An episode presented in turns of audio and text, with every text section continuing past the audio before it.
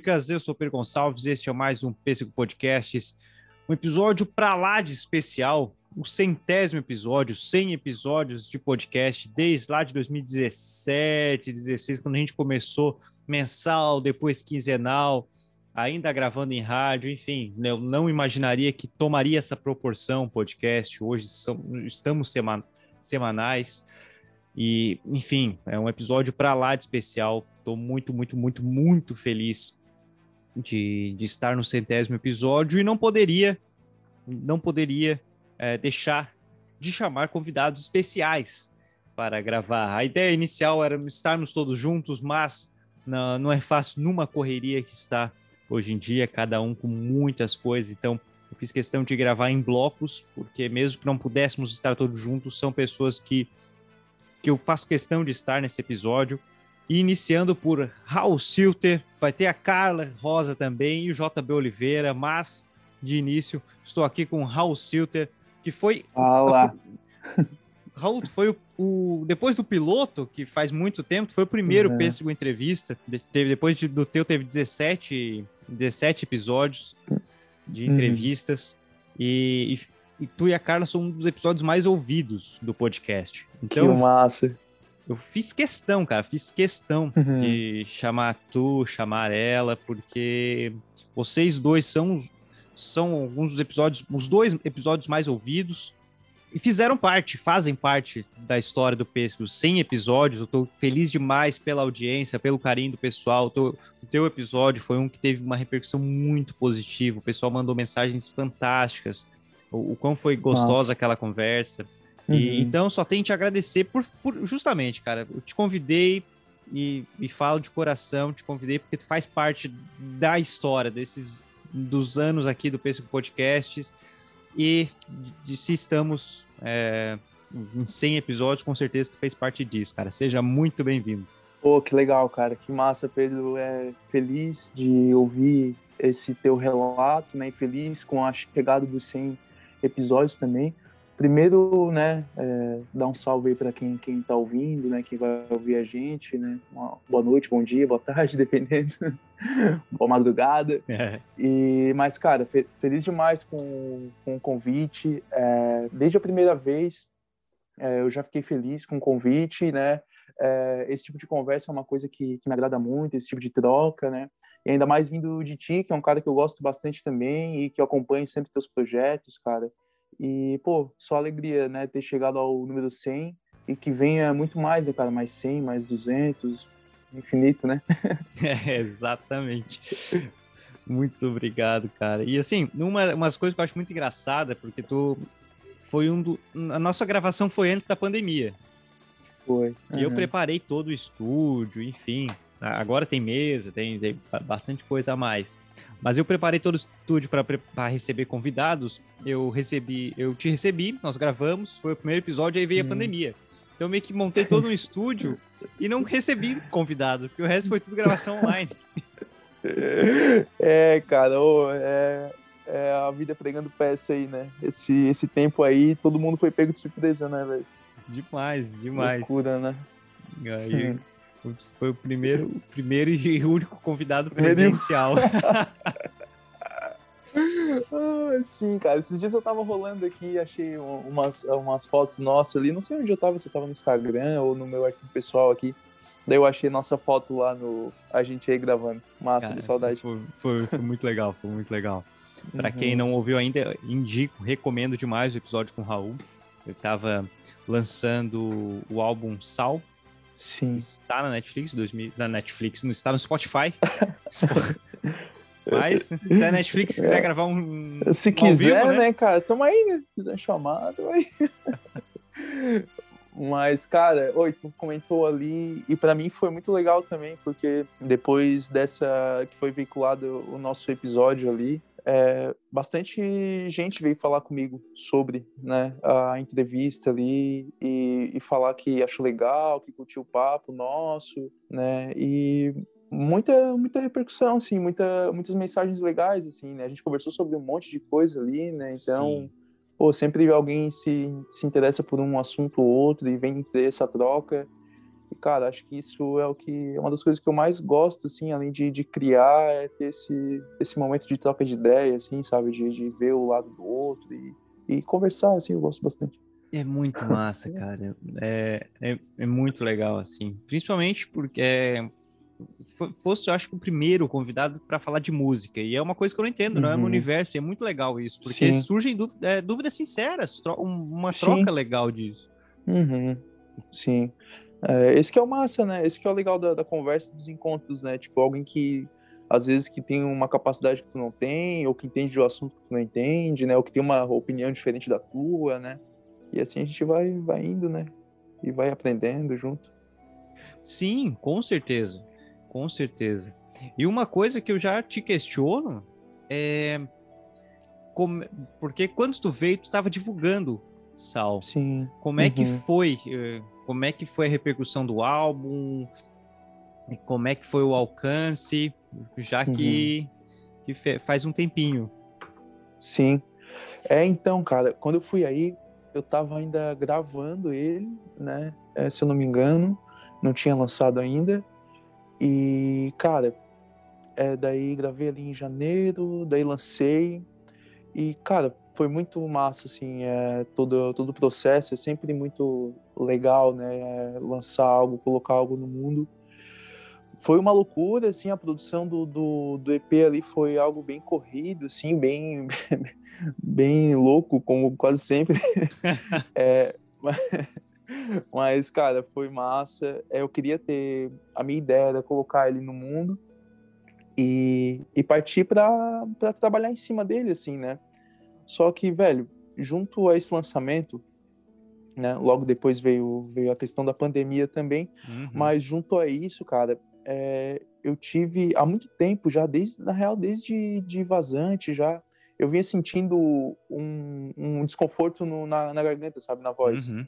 E daí, no fim, acabei, é, fui fazer exames e tal, descobri que eu tava com um probleminha nas cordas vocais, que é uma fenda, assim, né?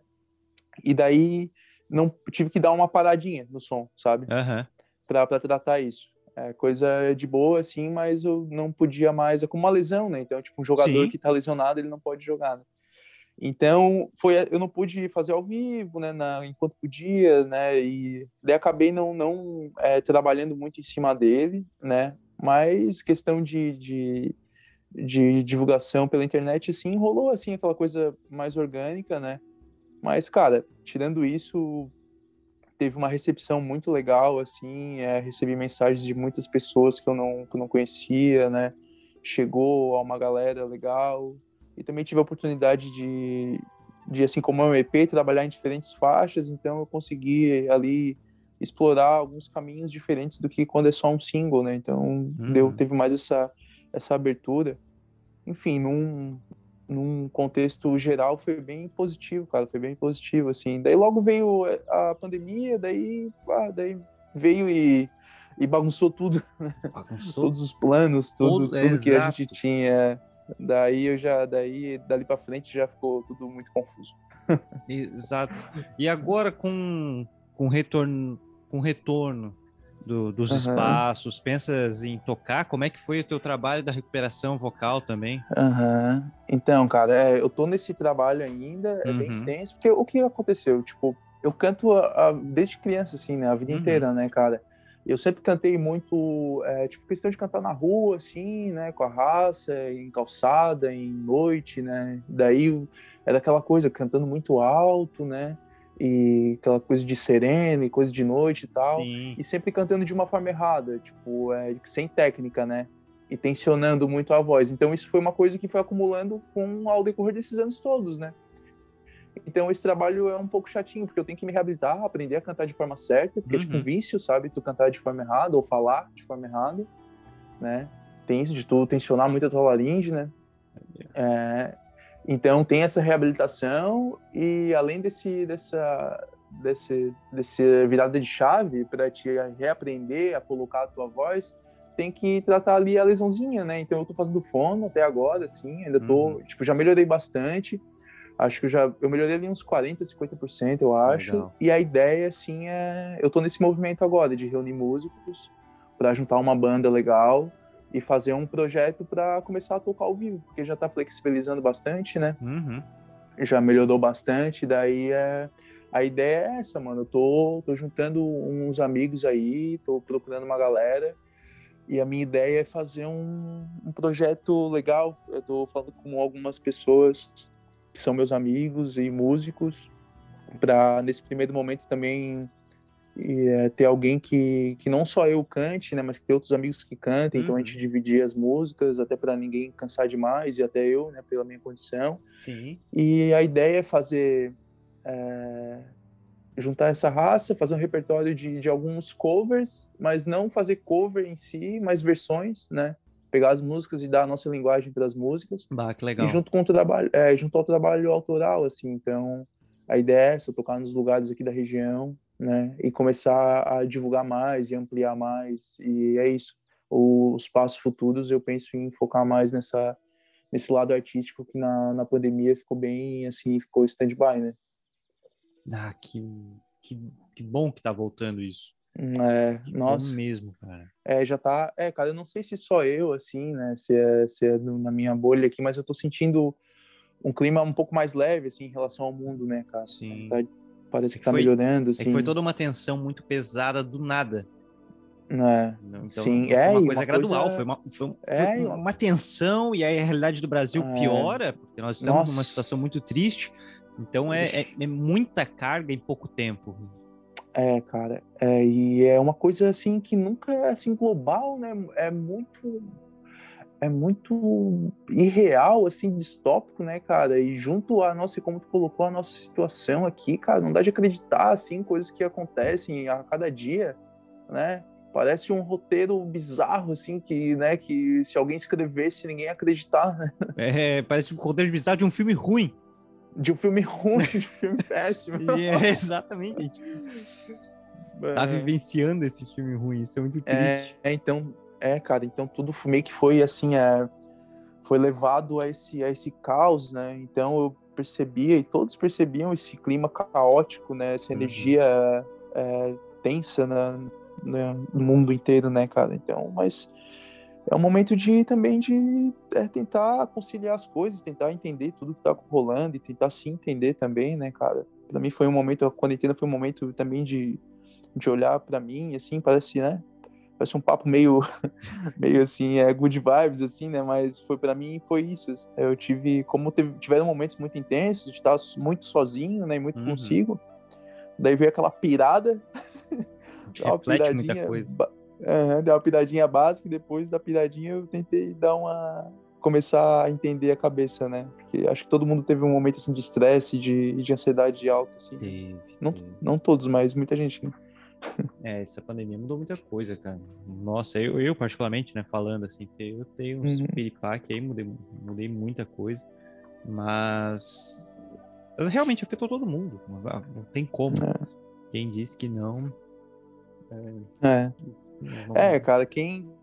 Acho que assim, quem tocou a vida muito normal, assim, eu já vi pessoas que meio que não ligaram, assim, né, cara, continuaram Sim. vivendo a vida normal tal, mas pra gente que meio que é, tava mais é, ciente, vivendo mesmo o que estava acontecendo, né, tanto um momento difícil acaba afetando mesmo.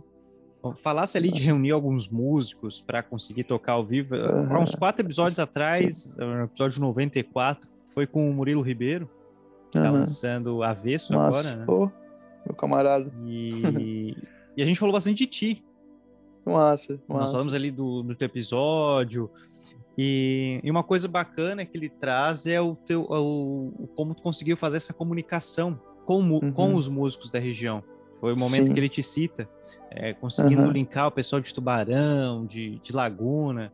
Aham, É, é, cara, é, o movimento que eu, que eu busco e que eu sempre almejo, assim, é, é reunir toda essa galera, né, cara? Porque tem muita gente boa aqui na nossa região, em Laguna, em Tubarão, tem muito músico, tem muito artista. Uhum. Então, o desejo sempre é esse, né, cara? Unir as pessoas. Claro que num projeto como esse a gente vai pela segundo a capacidade do que a gente imagina pro, Sim. pro som, né? Pro, pro álbum. Então, eu queria um, um som um pouco mais com um pouco mais de pegada, assim. Daí eu busquei pessoas que, que têm um pouco mais de, de uma vertente pro rock, né? Então, o Rafa, né? O Rafa Araújo Batera, ele vem do rock. O Pedro Bandeira no baixo também né? Assim como, como o Henrique Rodrigues também, e são pessoas muito legais, assim, que eu conheci aí em Tubarão, né? Que, que, que acabaram me acolhendo, assim, a gente acabou tendo uma, uma amizade legal, né? Uhum. E, e teve a Bárbara também, que é de Laguna, uma amiga minha, né? Que ela tocou a percussão no, no Sal, Pô, né? Então trouxe, trouxe, uma, trouxe uma força muito grande assim, para as músicas, né? uma, uma verdade, assim, o jeito que ela toca né? o atabaque e, e os instrumentos. Nossa, no dia do estúdio lá foi, foi louco, assim. É, eu pido muito em som de percussão, assim, né? Eu acho Aham. muito forte ao vivo. E, então, daí a gente juntou essa galera, cara, e tocou pau, assim. Agora a mesma coisa, pro ao vivo eu tô tentando buscar uma galera, né?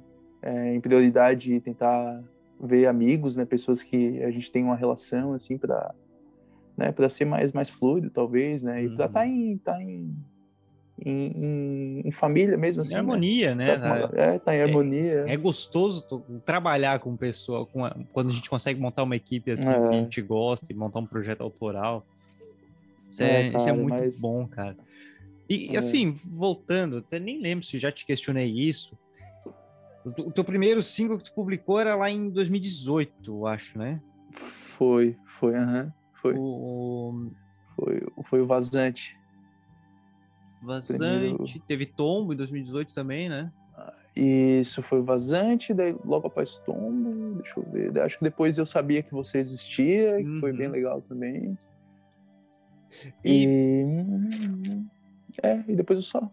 É isso. Como é que foi o processo, assim, para lançar os teus primeiros singles? O primeiro Uhum. momento, assim, pô, vou gravar, realmente vou gravar aqui de uma forma mais profissional, vou lançar no, no Spotify. E Uhum. qual que é a evolução que tu percebe daquele Raul pro pós-sal? Sim. Ah, mano, muito assim, né? Tipo, sempre, sei lá, é, cada, cada ano cada- parece que a gente é uma coisa, né? Até é Uhum. difícil olhar pra trás e ver, né, que a gente era, assim, e ouvir às vezes, né? Porque, é, sei lá, a gente tá, assim, sempre, né, mudando e tal. E, cara, pra gravar antes disso, pra mim era uma coisa muito distante. Acho que naquele outro papo eu não sei, não lembro, mas acho que eu cheguei a citar isso. Mas sempre foi algo muito distante da minha realidade poder gravar um som, poder estar Uhum. no estúdio, sabe? Não era algo que corriqueiro assim entre as pessoas que eu conhecia, entre né? Tipo, no meu mundo. Daí, quando eu fiquei um pouco mais velho, que eu fui me ligar ali, quando eu entrei na facul, principalmente, né? Que tinham pessoas que já faziam isso e tal. Mas eu tinha um certo bloqueio comigo mesmo, das coisas que eu criava, né? Não tinha muita é, coragem de expor isso, de colocar no mundo, assim, era uma coisa muito minha, né? Mas, cara, a partir de um momento, essa coisa começou a, esse sentimento começou a crescer demais, eu não tive como, muito como controlar, assim, e fui atrás, né, de como eu poderia viabilizar isso. Daí achei o André Bresciani, né, que é o meu produtor, além de tudo uhum. que eu uhum. lancei até hoje, foi ele que, que fez, que gravou e mixou e masterizou tudo.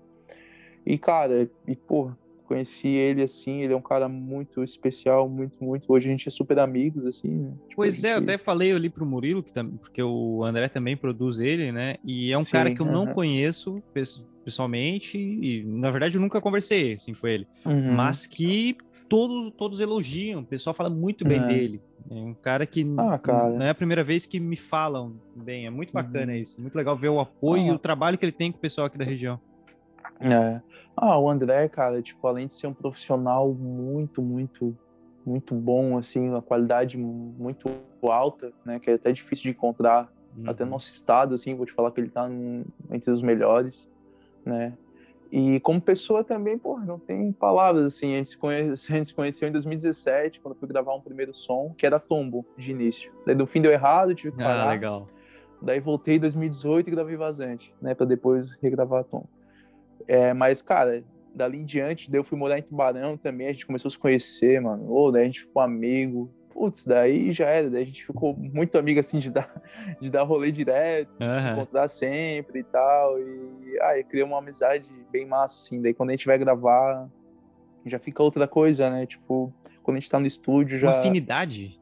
Uma afinidade, uhum. é ficar mais leve, assim, né? Pô, cara, porque é o o negócio de gravar ali é, é um pouco é, cansativo, sabe? É, uhum. é, estressante, assim, porque daí é, pô, tu tem que. É a gravação, daí grava uma vez, não deu certo, grava outra, daí não, daí tchum, daí, daí tem a parte da criação que sempre fica um pouco no estúdio também, né? Pô, vamos botar esse riff, não, vamos fazer uhum. isso, aquilo, pô, tchum, tchum, tchum. porra, cara, é, é, chega no, no fim, assim, da, da gravação, tu tá acabado é um, tá um baita não trabalho, né? É toda uma engenharia, é... realmente está montando Nossa. algo. E é o que o pessoal uhum. acaba quando não. E, e, é por isso que eu gosto de gravar essas conversas, mostrando também a parte te... a técnica, a parte de trás, uhum. porque é muito fácil a galera vir com aquela imagem do músico artista é. que a inspiração vem do céu, vem um raio Sim. assim, ó, tô tocando. Não é, é, ao contrário, um baita é. trabalho, horas e horas em estúdio. Porra, uma parceira, mano. Tipo, cara, é uma coisa que eu sempre falo pra galera, assim, quando cai nesse assunto, que eu vejo muito que tem muita gente que tem a. Acho que talvez até a nossa do humano, assim, de quando tu te depara com alguma coisa, o teu primeiro intuito é, é julgar, sei lá, tá ligado? Eu vejo muito uhum. isso, assim. Alguém é, lança um som, ou um mano que tá começando, né? Ou, ou no canal no YouTube, ou alguma coisa, e a galera fala, ah, olha lá, porra, meio mal isso aí, né? Fica criticando, assim. Eu, eu vejo com muita recorrência isso, assim. E eu falo, mano, tipo, porra, menos, mesmo se eu não gostar, cara, do, se não for meu estilo musical, ou se não tiver muito bem produzido, né? Ou se não tiver num, num nível que tu esperava, cara, o, só o fato desse mano ou dessa mana ter, ter colocado a cara a tapa, cara, e ter, sabe, saído da zona de conforto dela uhum. e tentado criar alguma coisa e ter dado o primeiro passo e ter e ter tido essa essa essa, esse, essa ação, sabe? Porra, cara, só isso já tu já tem que é, chegar e parabenizar a pessoa, tá ligado? Porque Valorizar é, é não é, é, é, Gosto não quer, não desmerece dar valor. Sim, cara. Exatamente. É, tu não é obrigado a ouvir a pessoa todo, todo uhum. dia, né? Tá ligado? Porque se tu vai ouvir o que tu quiser. Mas tu acha que tu é obrigado a respeitar aquela pessoa, tá ligado, mano? Porque, tipo, porra, ela tá ali, ela ficou no quarto dela escrevendo uma parado, ela ficou num quarto dela eh, pensando num roteiro pro YouTube, né? Ou pensando por alguma coisa, ela foi lá, pegou uma câmera e gravou, ela foi lá, tentou achar um estúdio ou um microfone e gravou, e daí fez todo empenho, e daí postou na internet, e daí falou com os amigos para tentar dar uma força. E, cara, uhum. porra, se tu não valorizar isso aí, mano, ou, assim, na moral, nem acho que nem tem muito mais ideia daí, tá ligado? Tipo, pô, daí acho que tu tá meio por fora, assim. Porque, pô, se tu não valorizar isso, cara, tá ligado? Ah, beleza, não gostou? Claro que é o direito da pessoa não gostar, né? Mas eu acho que tem que haver um, um sei lá, um incentivo. Eu acho que é Sim, isso, um incentivo, tá ligado? Porque não é fácil, cara, eu... ainda mais é. autoral, é. a galera assim, como a gente que tá tá se dedicando, tá botando suor ali, tá botando. Não tem um, um cara de fora botando grana. É. O autoral uhum. se rala todo. Porra, valoriza, é. valoriza, cara. É, valor... é isso, cara, porque ninguém começa, sabe, lá em cima e com 100% de qualidade, né, mano? Uhum. É uma coisa que eu vejo muito, assim, daí depois, sei lá, dá certo uma parada, deve, ô, oh, cara, oh, que legal, que legal, caralho, como tava no começo de, Exatamente, né, cara, exatamente. Ah, legal, não quero é, rola isso, tá ligado, mano? Tipo, rola muito isso em todos os em todas as áreas, em todos os lugares, né, mano? Tipo, cada vez relato de pessoas que, que às vezes conseguiram ter um, né, um alcance maior com seu trabalho, assim, falando a história sempre é a mesma, né? tá ligado? Tipo, quando é, o cara é tirado pra louco no começo, né? Tipo, ó, oh, nada a ver o cara lá, não sei o quê, né? Tipo, sei lá, o cara... É... vejo muito de canal no YouTube também, porque cara, a gente tem um tempo artístico, tem que ter um desprendimento, né, cara? Uhum. É, tu não tem, né? Às vezes eu vejo que as pessoas que têm envolvimento com arte meio que estão um pouco à parte da sociedade geral, tá ligado? A forma que vê o mundo e a forma que se expressa. Uhum. Daí quando chega numa cidade pequena, por exemplo, os caras ficam, oh, bicho tá, bicho tá doido, né? Tá, nada a ver. É. E daí cria essa parada, assim. Daí depois, sei lá, o cara consegue um trampo massa, daí vem um monte de gente, porra, oh, que massa, cara, que massa, que massa. Não apoio nada, né? exato. É, não apoio porra nenhuma, tô falando mal um monte. ah, é bem assim. É, é eu já bem passei assim. por isso, mano, vou te falar, tá ligado? De, de saber, pá, que pessoas falaram, tá ligado? Uhum. Assim, mal, né? Tipo, me tirando pra Loki, assim. E daí depois, pá, a pessoa chega e vem, né? Ô, oh, que da hora, pá, que né, o teu trabalho, porra beleza, né? Obrigado, mas não, foi, não é a verdade, não é, é o que tu bem, pensa. Bem, não foi o que tu falou. É bem assim mesmo. daí é, daí é poucas, né, mano? Mas, porra, é isso, assim, eu acho que, pá, valorizar, tem que sempre valorizar, cara, tipo, a gurizada mais nova, tá ligado? Tipo, aqui em Laguna tem muita gente envolvida com música também, uhum. tem a galera do rap, tá ligado? Tem a galera do som, é acústico, Acho que é isso, cara. Tem que botar para frente, assim como qualquer coisa. Se alguém quiser estudar química, né, física, matemática, tem que ter apoio da galera. A gente tem que se unir, né, cara, e, tentar ir para frente todo mundo junto, né? Não ficar nessa picuinha aí. Exato, tá não, não, não custa. E tem espaço para todo mundo. Tem espaço para todo é mundo. É isso. Não... É isso, cara. É bem isso. Tipo, ah, tu tem um podcast, beleza, o teu amigo vai fazer um podcast, né? Pô, não tem por que tu ficar brabo, né, cara? Tipo, sabe? Pelo contrário, cara. É, pelo contrário, tu tem que ajudar ele para fomentar uma cena e vocês, todo mundo crescer junto, né, cara? Isso. Assim como qualquer área, né? Exato, eu vejo muito isso na área né? artística da, da questão do, da inveja. E é. e é. por isso que eu quis. Outro dos motivos, dos vários motivos que eu quis convidar vocês pontualmente, é porque tanto tu, quanto a Carla, quanto o JB, todos têm projetos autorais. Uhum. Todos têm projetos autorais. E é isso que é legal porque são pessoas que eu, eu, particularmente vi, acompanhei o crescimento desses projetos e estou vendo uhum. o, o, resultado e, e, tenho muito orgulho de ter acompanhado. No caso, de, hum, eu te acompanhava no tempo da faculdade, que a gente conversava. Sim. E hoje estamos aí falando de, mais uma vez, conversando sobre os resultados dos trabalhos. Uhum. Isso, é, isso é muito enriquecedor. Então, é, é uma das coisas que eu tive questão de convidar vocês, justamente para falar sobre projetos autorais.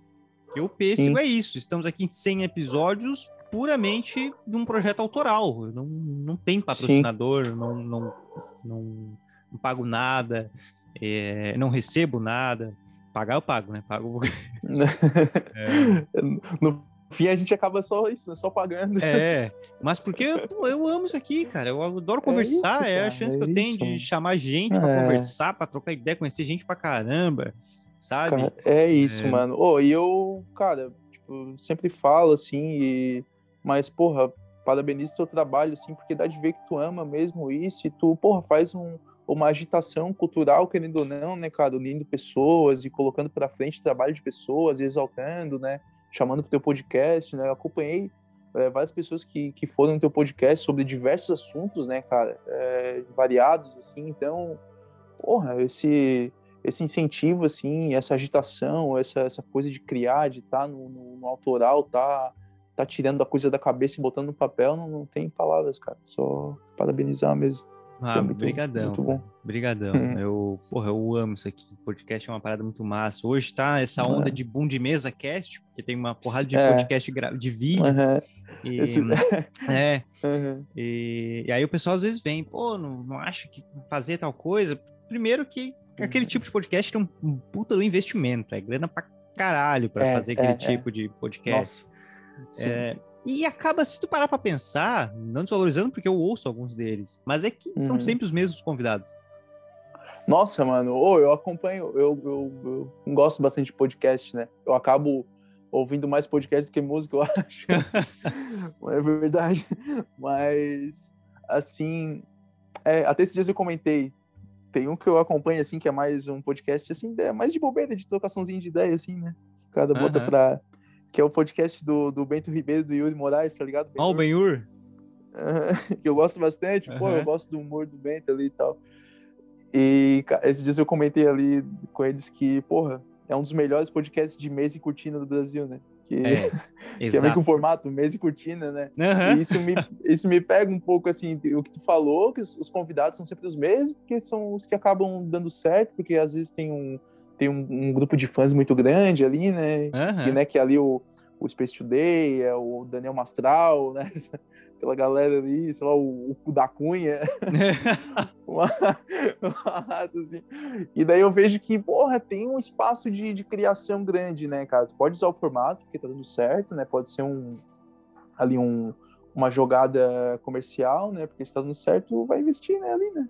Mas Sim, eu acho que certeza. tem abertura para criar coisas diferentes, que é o que me atrai um pouco no Ben-Hur, assim, que eu vejo que eles tentam sair um pouco, sabe? É, de eu acho criar- muito legal isso. Eu ouço coisas. pouco eles, mas Uhum. eles têm convidados diferentes. É, e convidar coisas diferentes e papos É. diferentes.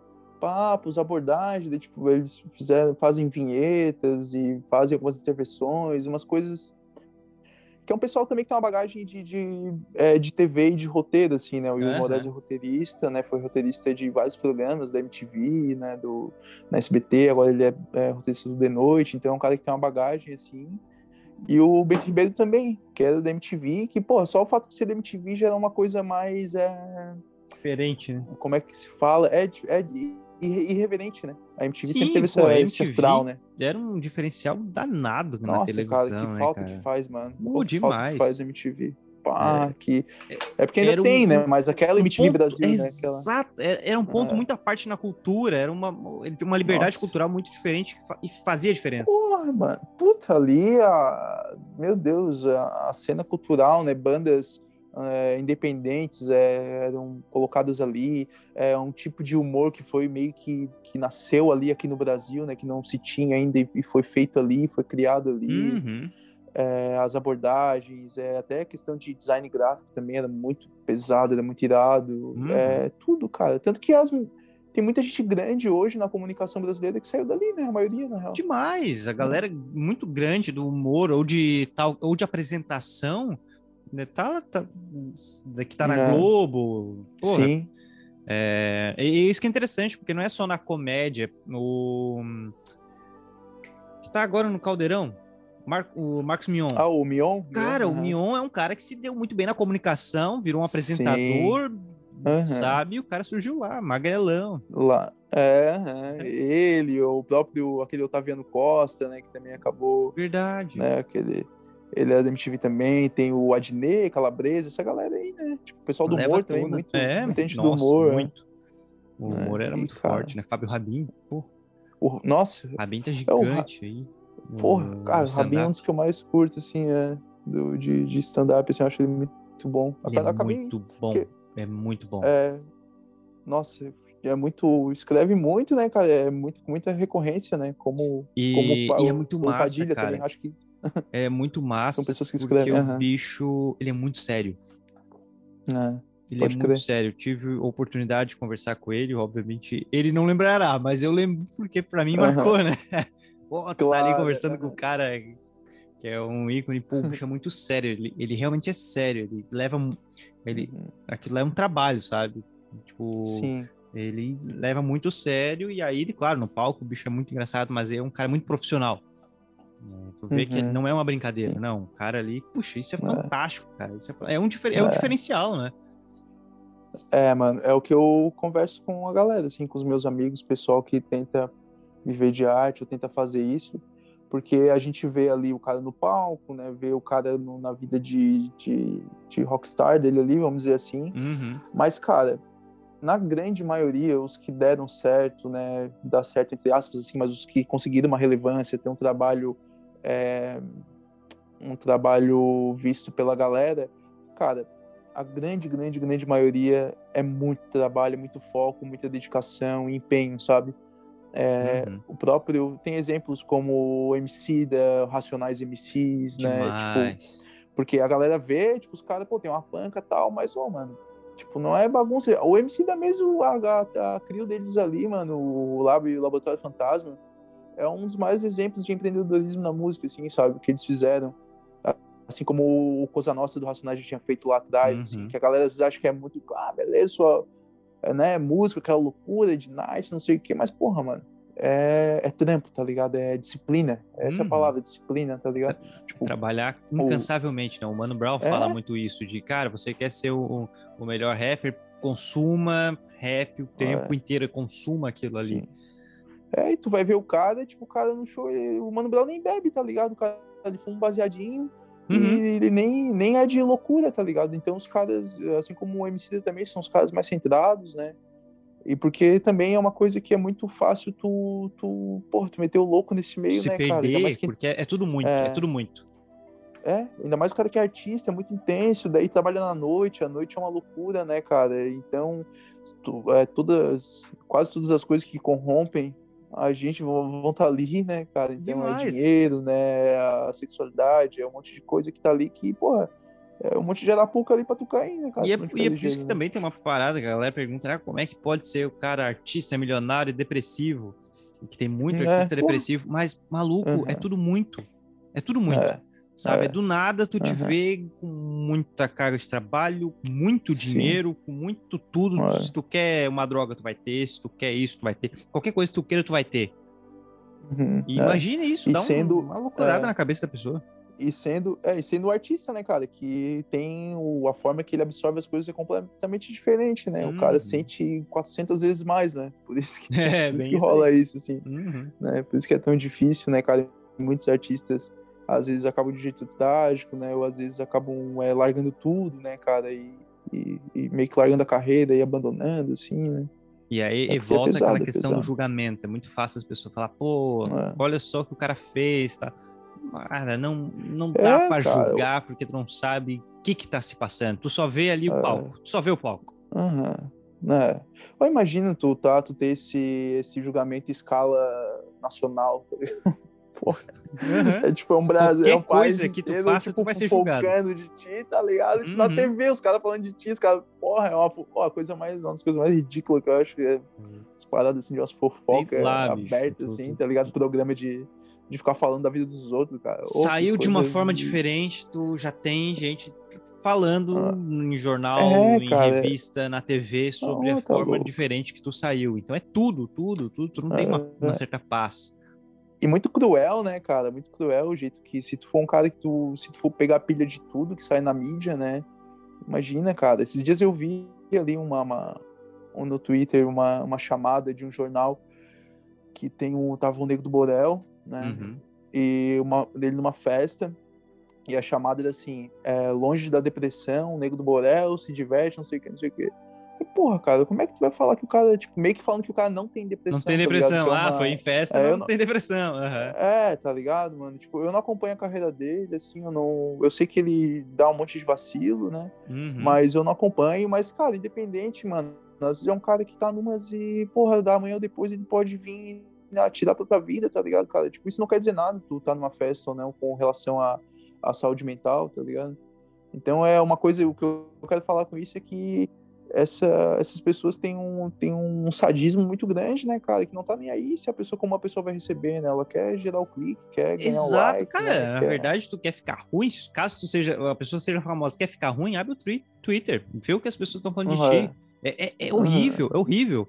O, o, o Fantástico fez uma reportagem muito boa, cara, muito boa. É, pegou alguns, alguns famosos e pessoas anô- é, não anônimas, pessoas normais. Pegou tanto famosos quanto Uhum. pessoas normais, mas que são atacadas direto na internet. Sim. E, e também entrevistou alguns que fizeram esses ataques. Entrevistaram umas pessoas que fizeram esses Uhum. ataques, mas aí não Ah, botaram, pode não identificaram, né? Ficou Sim. anônimo. É, cara, é monstruoso. A, a Gretchen participou mostrando o quanto ela recebe de ataque. É, basta ela Uhum. fazer uma live e aí fizeram a live. Cara, dois palitos Sim. começou. Como tá gorda, como tá velha, para de se vestir Ah. assim, tal, tal, tal. E aí depois botaram pessoas normais, pessoas normais, tipo eu e tu, ah, ô, Sim. quer dar uma entrevista? Beleza, vamos. E aí, Aham. ataques a pessoas normais, cara, pessoas normais. É, normais como se outros não fosse, né? No sentido, pessoas não Sim. famosas, pessoas não famosas. Aham. E aí entrevistaram Uhum. essa galera e falaram, não, eu só eu faço porque eu gosto. Eu comento essas coisas porque eu gosto. Me faz bem transmitir o ódio, falar mal. Ô, Caramba, louco, cara. Ô, Pesado, né, cara? Pesado. É doentio, é doentio. E isso tá a- aos montes na internet. Não, não, sei lá, uma coisa nada saudável. Volta É, ao papo cara, é que a uma- gente falava, pô, que custa apoiar? Se ela não gosta, só, só não consome, cara. Porra, mano. Meu Sabe? Deus, cara. Ô, vou te falar, mano. Eu não, eu acho que eu nunca dei nenhum dislike no, no YouTube. Assim, se é uma coisa que eu não gosto, eu vou fechar a aba do meu computadorzinho e vou voltar a vida ali, tá ligado? Cara, Vou esses voltar a minha dias ali, né, mano? te- teve aquela do, do Superman B, né? Aham. Superman Nossa, bissexual. isso aí. Sim. E, pô, um personagem trabalhado há anos. O filho do Superman, né? Que agora assumiu o manto. Pô, Aham. uma parada que teve maior desenvolvimento, um baita de desenvolvimento. é, uma parada massa pra caramba, representatividade, Uhum. porque eles querem vender pro público atual, né? Teve toda uma pesquisa de Sim. mercado, a gente que é dessa área, a gente sabe o quanto é trabalhoso uma pesquisa de mercado. Aham. Então, pô, eles viram que tava, as vendas estavam diminuindo, o pessoal estava consumindo materiais é, mais autorais, quadrinhos mais autorais Uhum. que falam de diversidade, então o mercado tem que se atualizar e tal. E eu, pô, Uhum. que massa, olha só o trabalho que teve, que legal, pô, show de bola. Cara, foi só eu postar elogiando o trabalho dos caras, até porque o roteirista eu acompanho, não tô acompanhando muito quadrinho de super atualmente, mas é um, um roteirista que eu gosto Uhum. muito, cara. Então, pô, olha só que legal esse cara, tal. Maluco que É. veio de mensagem na minha DM, falando que é o fim do tempo, é uma pouca vergonha. Descendo o cacete, mas descendo o cacete, cara, Sim. umas comentários preconceituosos pra caramba. E aí eu falei, Uhum. cara, não gosta? Não compra. Aham. É, porra, tão simples, né, mano? Cara, não É que, compra, porra, bicho. É que rola uma conspiração, né? Os caras já achando que daí é não sei quem que quer pegar as crianças e quer colocar na cabeça das crianças que elas têm que ser gay ou tem que ser não sei o quê. Porra, é um. Ah, é uma loucura em massa, assim, que tá difícil, mano. E, porra, e nessa questão, cara, é, os quadrinhos sempre tiveram um, um lado mais progressista, né, cara? Sempre. O próprio, próprio. X-Men é, é uma representação de, né, de, de, de inclusão de pessoas. Das ele é uma analogia, minorias. assim, né? aham. das minorias e tal, e sempre, e sempre rolou isso. Os caras faziam isso lá no, né, na década de 60, né, cara? E, e, e Demais. 70, né? Cê- não- Poxa, é uma parada nova, né? É porque é aquilo, tem gente que consome e não sabe o que tá consumindo. Quando tá saiu os, é, os primeiros super-heróis negros, foi um absurdo, sabe? Hum, Pô, quando o Batman Robin saiu, cara, que era uma parada bem tosquinha, nem é aquele negócio sério que é hoje em dia, era uma parada bem. Uhum. aquela dupla dinâmica. Pô, a galera falava que Sim. tava transformando as crianças em gay. É, É, Mulher. Maravilha falava que ia transformar as gurias em lésbica, hum, sabe?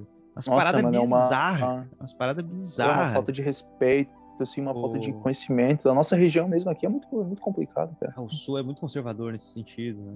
E É. e é muito engraçado, porque é bem isso, o quadrinho sempre foi uma parada bem, bem progressista. Tava vendo até Uhum. o, o criador do, do Justiceiro. Sim. Ele criou o personagem porque, assim, pô, ele queria trans- transmitir a ideia do que pode dar tudo de errado num policial. O que, que pode dar de errado num Uhum. policial? E criou o personagem criticando o que pode dar errado num policial. Uhum. Tipo, pô, o cara um perdeu a psicopata. família, é, se tornou um psicopata, não teve auxílio, não teve um auxílio do Uhum. governo como policial. Enfim, o cara é um doente. E ele criou Uhum. aquele personagem como uma crítica. sim. E uma vez ele foi parado por um policial extremamente violento. É, Uhum. O cara tava usando a camiseta do justiceiro. Bah, E ali ele falou, cara, tu não entendeu o que eu fiz. Sim. Não entendeu o que que eu fiz. Bah, rola Sabe? muito, né, cara? É, e hoje em Sim. dia a galera gosta de usar essas paradas, mas não, tá, não, não tem a, a mínima ideia. É muito Uhum. louco. Ô, Raulzito, já, já Oi. puxando, né? Porque ainda vou Uhum. conversar com a Cara, vou conversar com o JB. Sim. É, porque quando comecei, né, já voltando à questão do, do autoral, nunca eu fico muito contente, muito contente. Óbvio que almejo muito, né, muito mais audiência para o podcast, enfim, almejo sempre o, o melhor para o podcast, mas eu estou muito feliz com a atual audiência. Estou com uma audiência muito saudável, que comenta, que dá Nossa. ideia. É aquele, é o que eu sempre falo, são poucos, mas são bons. É um público bom. Sim. É pouco, mas é bom. E e eu, e eu, quando criei, nunca imaginava, até porque, na verdade, surgiu de tiração de sarro, brincadeira, que era um quadro que a gente tinha na rádio mensal. Como é que é o, o Raul antes de lançar o single e agora tu vendo os resultados? Porque as tuas músicas têm, têm bons resultados, isso que é muito legal. Sim. né? Poxa, os números são muito bons. Tem bons ouvintes na- nas É, mano. plataformas de streaming, que lá na nossa conversa tu, tu- foi muito legal as tuas falas sobre a importância e a oportunidade que essas plataformas estão trazendo. Sim. É. Como é que é tu Mas vendo lá eu- o início, cara, quando tu ainda tinha receio de lançar, um- lançar, de gravar, Sim. e hoje tá vendo esses números? Cara, é uma parada que eu tenho pensado bastante, assim, e penso desde a, de o primeiro lançamento, que foi uma coisa que mudou completamente a minha visão, a minha visão para a música que eu faço e para as coisas que eu faço, sabe? Porque parece que eu entendi que as pessoas ouvem, as Uhum. pessoas vão receber mesmo, entendeu? e é que eu não tinha muito essa noção, mano. Tipo, eu fazia antes era uma coisa bem assim, é até um pouco egoísta, assim, só minha para mim mesmo, sabe? não- Uhum. pensava muito em como a pessoa ia receber e como, né? E daí, porra, depois que eu lancei, comecei a ter feedback, isso mudou tudo, cara, e mudou no jeito, até no jeito que eu crio as coisas um pouco, assim. Eu tento não deixar influenciar tanto, mas influenciou, cara, tipo, até, até o sal não muito, mas agora sim, eu tenho é, pensado, é, ficado cada vez mais cauteloso, assim, tá ligado? De como eu vou, como eu vou abordar uma coisa, né? De como eu vou, vou chegar, qual é o som que eu vou fazer, para que fique num sentido assim que fique algo bom das pessoas ouvirem, né? Que, né? Que que as pessoas vão receber de uma forma legal. Claro que eu não deixo de falar aquilo que eu acredito, nem de tocar o som que eu gosto, né? Isso aí acho que jamais. Mas é enxergar o outro lado da janela, assim, tá ligado? Tipo, enxergar o outro, a outra ponta, né? E, e pensar um pouco mais nisso, não só em mim. Então mudou muito em questão disso, assim, cara. Porque foi muito. Foi muito louco o alcance ali, né? Eu já acho que eu falei da outra vez, mas a minha intenção era ser uma coisa mais para colocar para os meus amigos e para a galera que me conhece daqui saber que eu fazia um som autoral também, além do, do som de viola, assim, de, né, de tocar na Sim. rua e tal. E daí, no fim, teve um alcance que eu não esperava, mano. Até hoje, assim, sabe? Tipo, eu nunca investi, até agora, nunca investi em nada, assim, sabe? De, pra expandir. E é uma coisa, eu falei no outro podcast também, é uma coisa que eu quero, que eu acabei não fazendo, mas agora eu quero fazer. Vou lançar um single, acho que, é, acho que ou final desse ano ou no próximo. E começar a investir em, em coisas para ampliar o público, assim, né? Aí pra frente, é a questão de, de rede social, etc, Uhum. sabe? E, e digitar em playlists, né? E tal, e, e expandir o. jogar a música mais pra frente, né? Que até agora eu Pô, não legal. fiz, tudo é muito orgânico, é, tudo é muito orgânico, assim. Mas então é isso, cara. Eu tomou uma proporção que eu não esperava, né?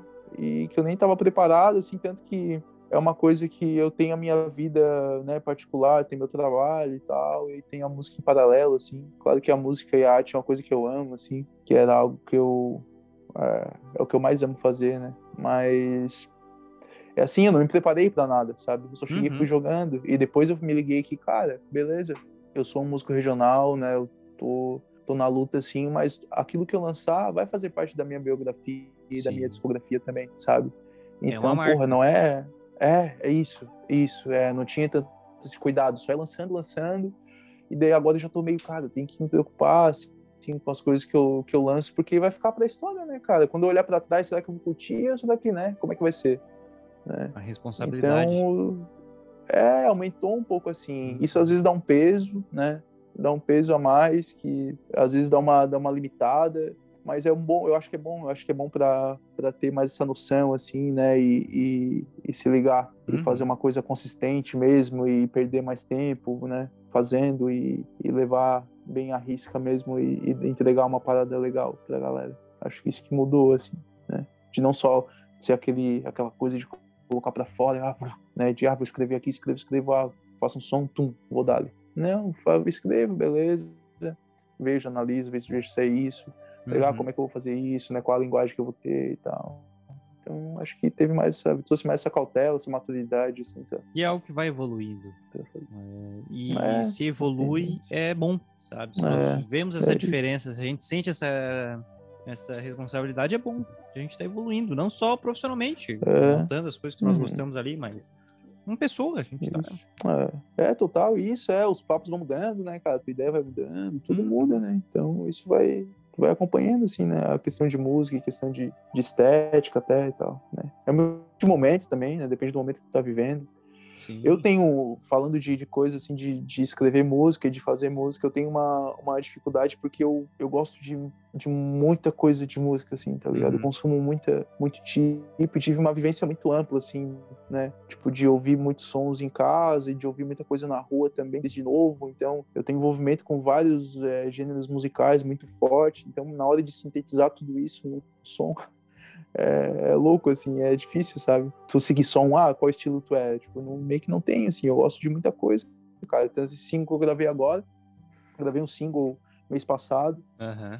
e daí já tem uma influência de coisas que eu, que eu curto, assim, é, com beat mais eletrônico, né, outra pegada, que eu me amarro, assim, daí eu tentei fazer isso, e é isso, daí cada coisa o cara vai tentando conciliar, assim, mas é uma, é, é uma loucura. se rotular.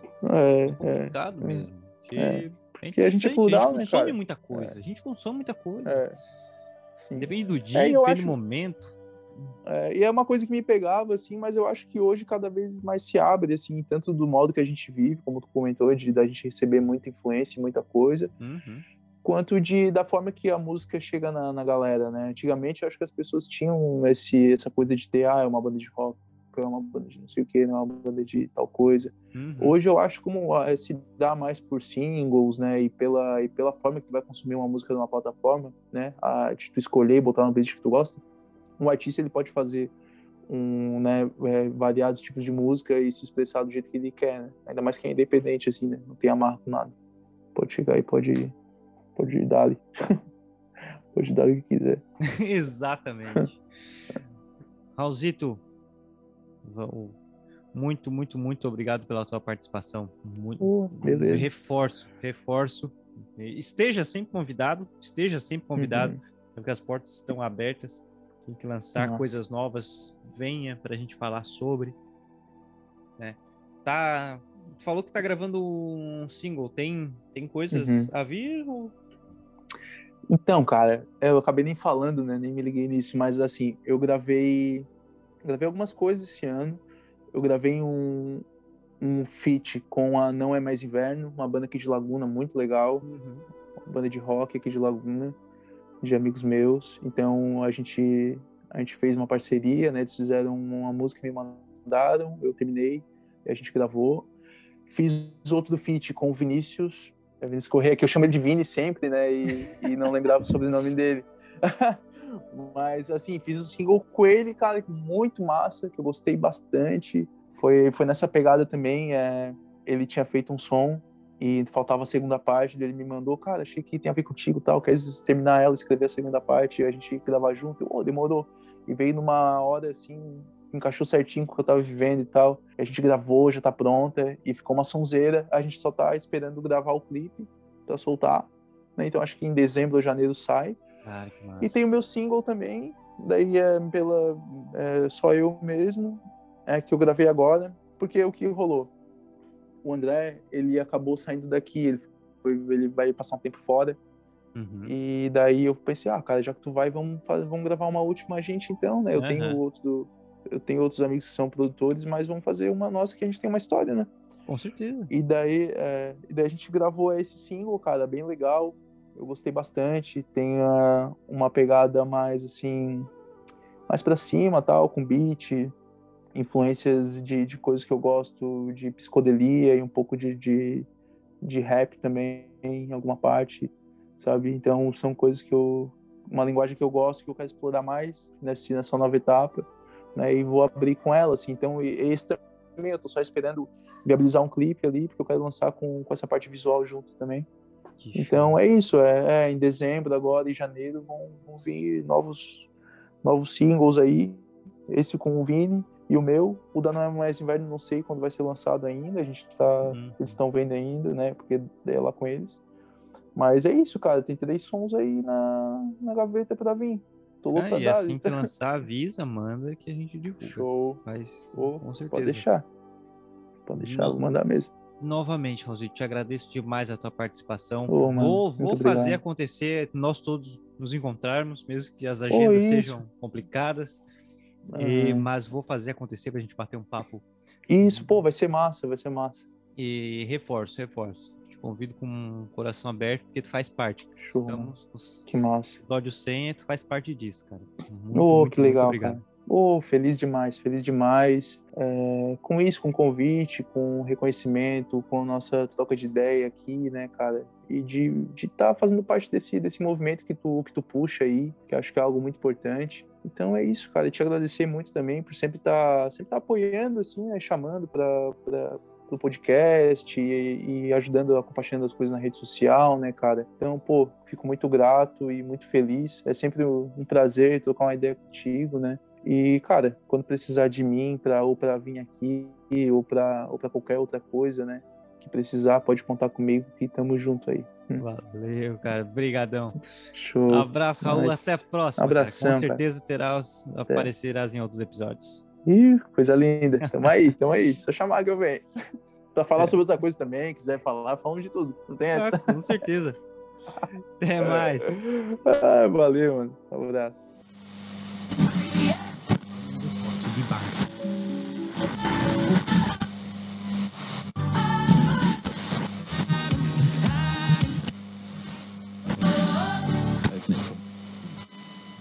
E aí, atômicos e atômicas, voltamos mais um bloco desse episódio especial, que é o episódio número 100, o centésimo episódio, e que toda hora eu tô errando, em vez de falar centésimo episódio, eu tô falando do é... episódio de 100 anos.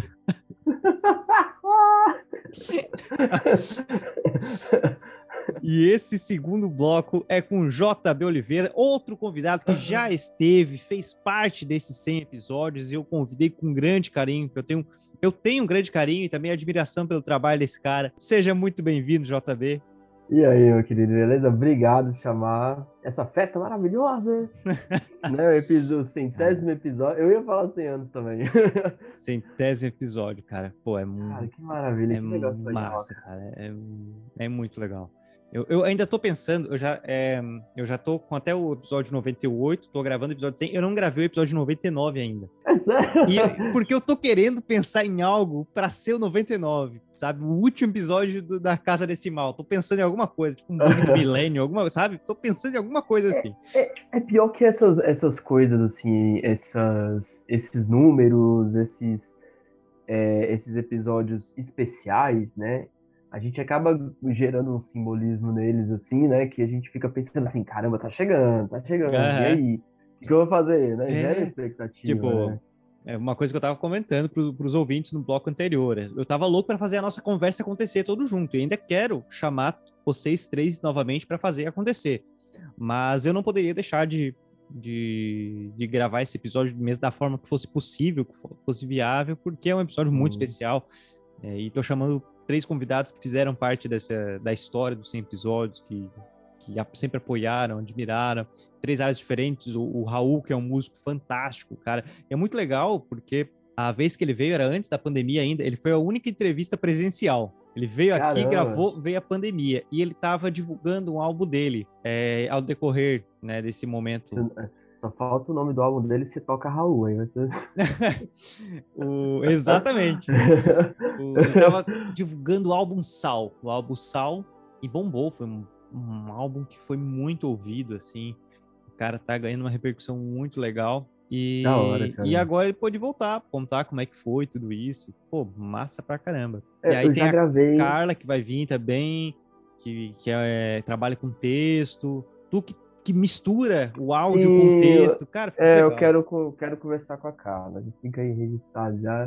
Eu quero É voltar. verdade, verdade. Vamos fazer acontecer, vou chamar Eu, vocês. eu, já, eu já gravei assim, é, é, em meio que em, em tópicos, mas foi assim, tinha a pauta, né? Tinha um questionamento ali mais ou menos, eu mandei para algumas pessoas, e é interessante você ver assim, você pensa de uma forma, e aí você faz uma simples pergunta para as outras pessoas, e a forma como elas pensam de um jeito que você fala, caramba, eu não tinha olhado dessa maneira. assim." Aham. Não, mas Ah, com certeza, cara. Bom Vou fazer acontecer, vou fazer acontecer esse episódio todos nós juntos e vai trocar as- Ah, as já- figurinhas. Esperando ansiosamente. Mas apresentando para os novos ouvintes que não, que não viram a entrevista contigo, JB. Absurdo. JB, vá lá, vá lá, ouça a É, entrevista, ouça o nosso papo. Foi muito legal, o JB do Tacabal Podcast, que é um podcast muito interessante. Eu, eu acho ele muito diferente, a forma dele é muito diferente, a narrativa dele é diferente, porque eu sinto algo muito pessoal.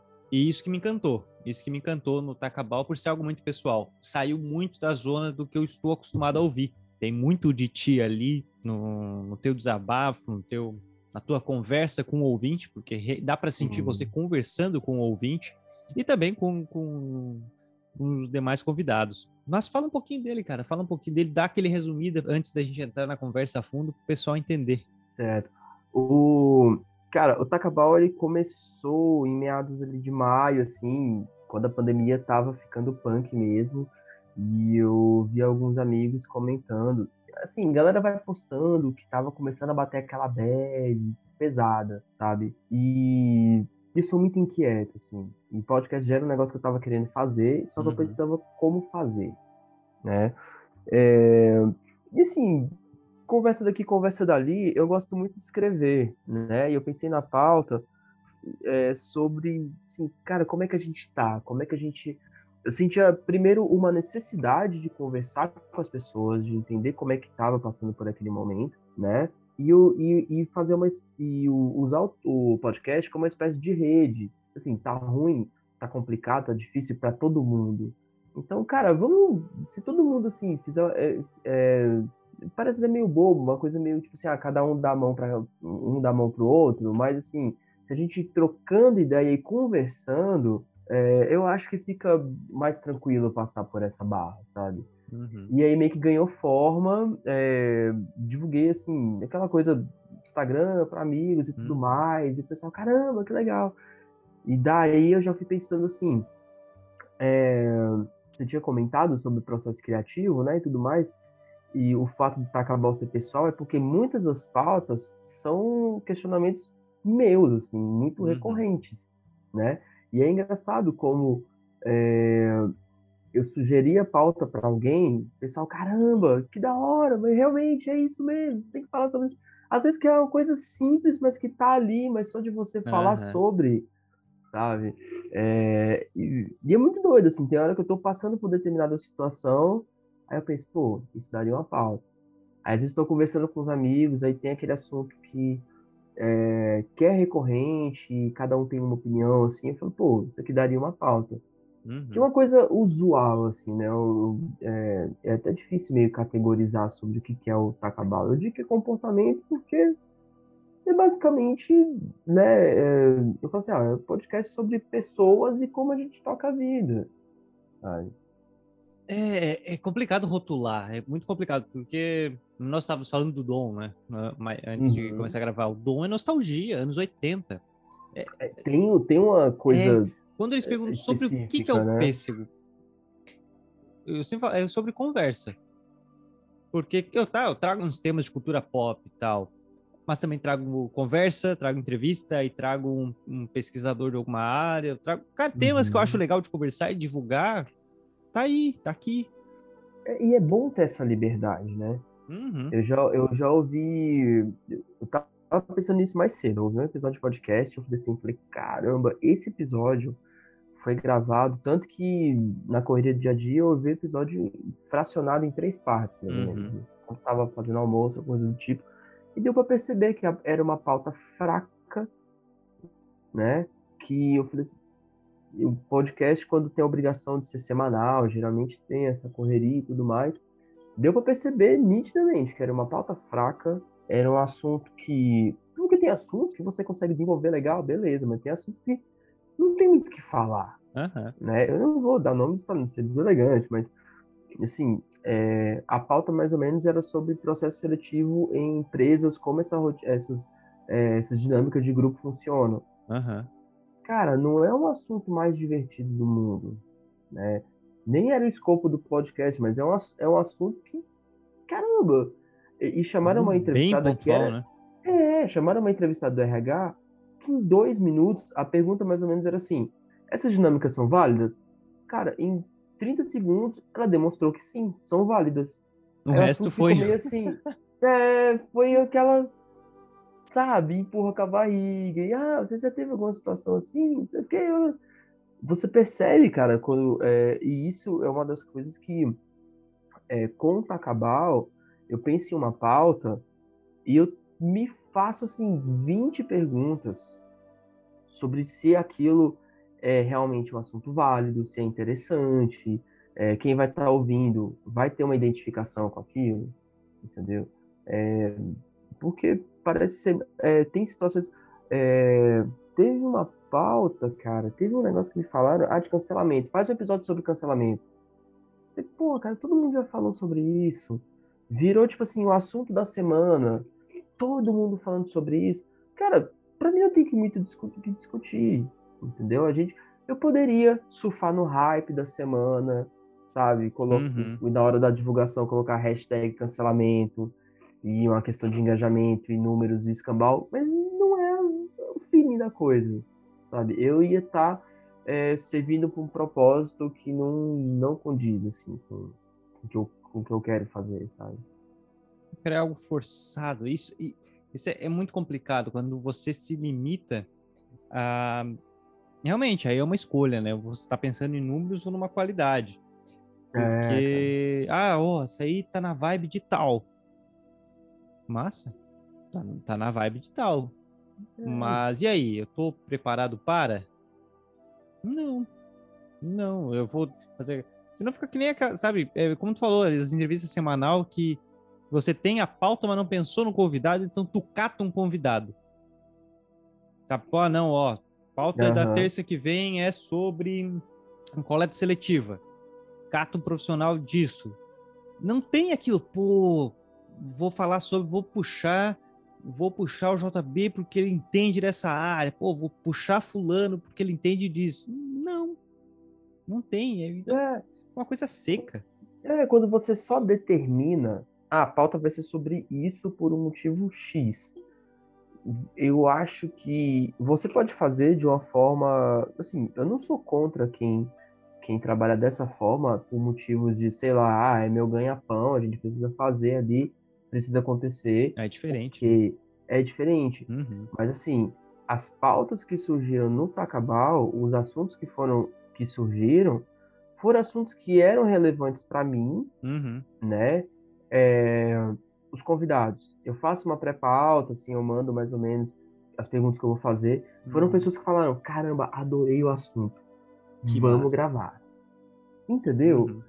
Você vê, você vê o feeling, assim. E aí, no- aí vira uma coisa, assim, não tão, assim, mesa de bar, mas tem uma fluidez natural da coisa, Uhum. entendeu? Não vira um, sei lá, um estudo acadêmico da coisa, né? Uhum. E o, e o que eu acho bacana também é que eu proponho a pauta, proponho algumas perguntas, mas o que o convidado vai falar, às vezes a, a pauta ela, ela toma rumos, assim, o, o papo toma uns rumos que eu não estava esperando, sabe? É, é isso que é bacana, é uma surpresa gostosa. É uma surpresa Uhum. gostosa, assim, mas é, eu, assim, eu tenho meus pontos, eu fico ali com as anotações ali, para também não deixar virar, sei lá, uma coisa, tipo assim, tá, esse episódio foi sobre o quê, Uhum. né? Mas é, é legal, e eu acho que tem um pouco de sorte muito disso, é que os convidados compraram essa coisa do, assim, pô, a gente tá falando sobre isso, então Uhum. vamos explorar esse determinado assunto, sabe? É, de repente, 30 é um episódio que muita gente comenta comigo, assim, fala, cara, é uma pauta que tinha tudo para ser batida, mas, assim, os convidados estavam completando 30 anos. Eles tinham questionamentos reais ali. Legal. Sabe? Pegou aqu aquela crise dos 30 real, né? É. Uhum. Tipo assim, ninguém tava ali. A gente tava ali para debater uma, uma, uma espécie de angústia que tava ali na hora. Uhum. Então, foi muito. Foi muito fresh, assim, né? Foi muito tranquilo, sabe? É, ah, eu vou voltar, cara. Eu vou voltar com o Tacabal. O Tacabal tá no hiato. É, tem muita coisa, assim. É... Eu sou entusiasta, tu sabe que eu defendo o teu retorno. Me convide para um episódio aí. Mas porque, Sim. cara, o, eu valorizo demais essas conversas. Eu valorizo demais. É, e é o que fe, me fez mudar, sabe? Eu lancei o. Lancei o podcast ali no final de 2016, início de 2017, lá na rádio, que era um quadro mensal, então a gente chamava lá falar dos quadros, uns molecão, cara, eu ouço, eu ouço os primeiros episódios e falo, que moleque babaca, olha o que eu falava, cara. Nossa, que babaca ao extremo, olha o que eu falava, que vergonheiro. Nossa, a, a, gente gravou um especial Dia dos Namorados falando sobre relacionamento, tenho medo de ouvir. Nossa. Tenho medo de ouvir. Ah, eu era um babaquinho. Meu Deus, é. E aí era ah, aquela parada. Assim, mas o meia culpa do. Sei lá, gente. Total. Hoje eu sou uma pessoa, amanhã eu sou outra. Com certeza. Isso é bom, a gente é. evolui, né? É, com certeza. E aí. É, pô, era mensal, aí depois virou acho que quinzenal, enfim, era uma coisa meio do. Ah, gravamos na rádio, eu só pegava o negócio e lançava. Uhum. Aí quando eu peguei, acho que foi ali em 2019, ah, não, peraí, não vou mais ter o quadro na rádio, eu vou fazer um podcast. Aí eu vou transformar em podcast mesmo. Aí que é foda, quando pergunto assim, ah, quando é que surgiu o Pêssego? Tá, surgiu, surgiu, surgiu lá na rádio, né? Mas agora, quando eu cheguei, ó, uhum. não, esse vai ser um, um podcast, podcast. Não, não tô só pegando um quadro de uma rádio e lançando no feed. Fazer. Aí eu me veio aquela aquela questão assim, tá, mas sobre o que que é? Tá, a gente fala sobre cultura pop, a gente fala sobre isso, bibibi, bababá. E aí foi, cara, fui naquela crise existencial. O que, que é? E eu percebi que era sobre conversa.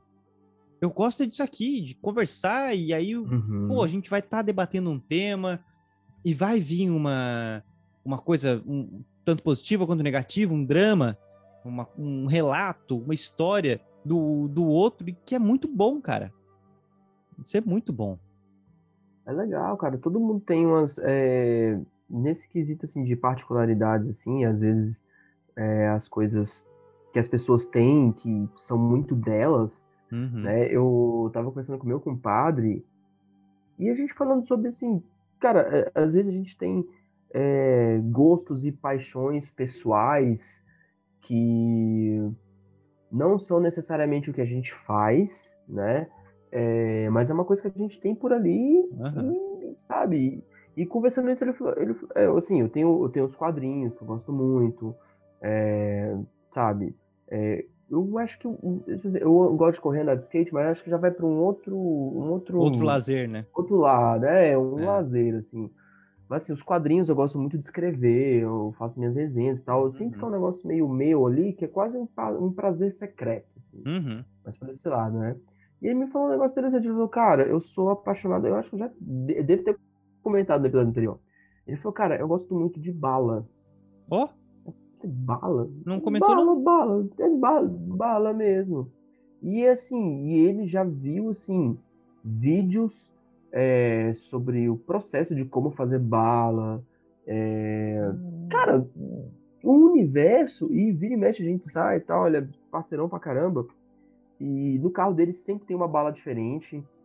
Uma Cara, bala é realmente um, ele estuda bala, né? É, um negócio muito uh. louco. Eu me lembro que uma vez eu eu eu saí e tudo mais, eu vi uma bala que há muito tempo eu não vi, uma bala de caramelo, eu gostasse pra caramba. Eu falei, não, eu vou comprar pro compadre aqui, porque eu sei que ele gosta e tal. Uh -huh.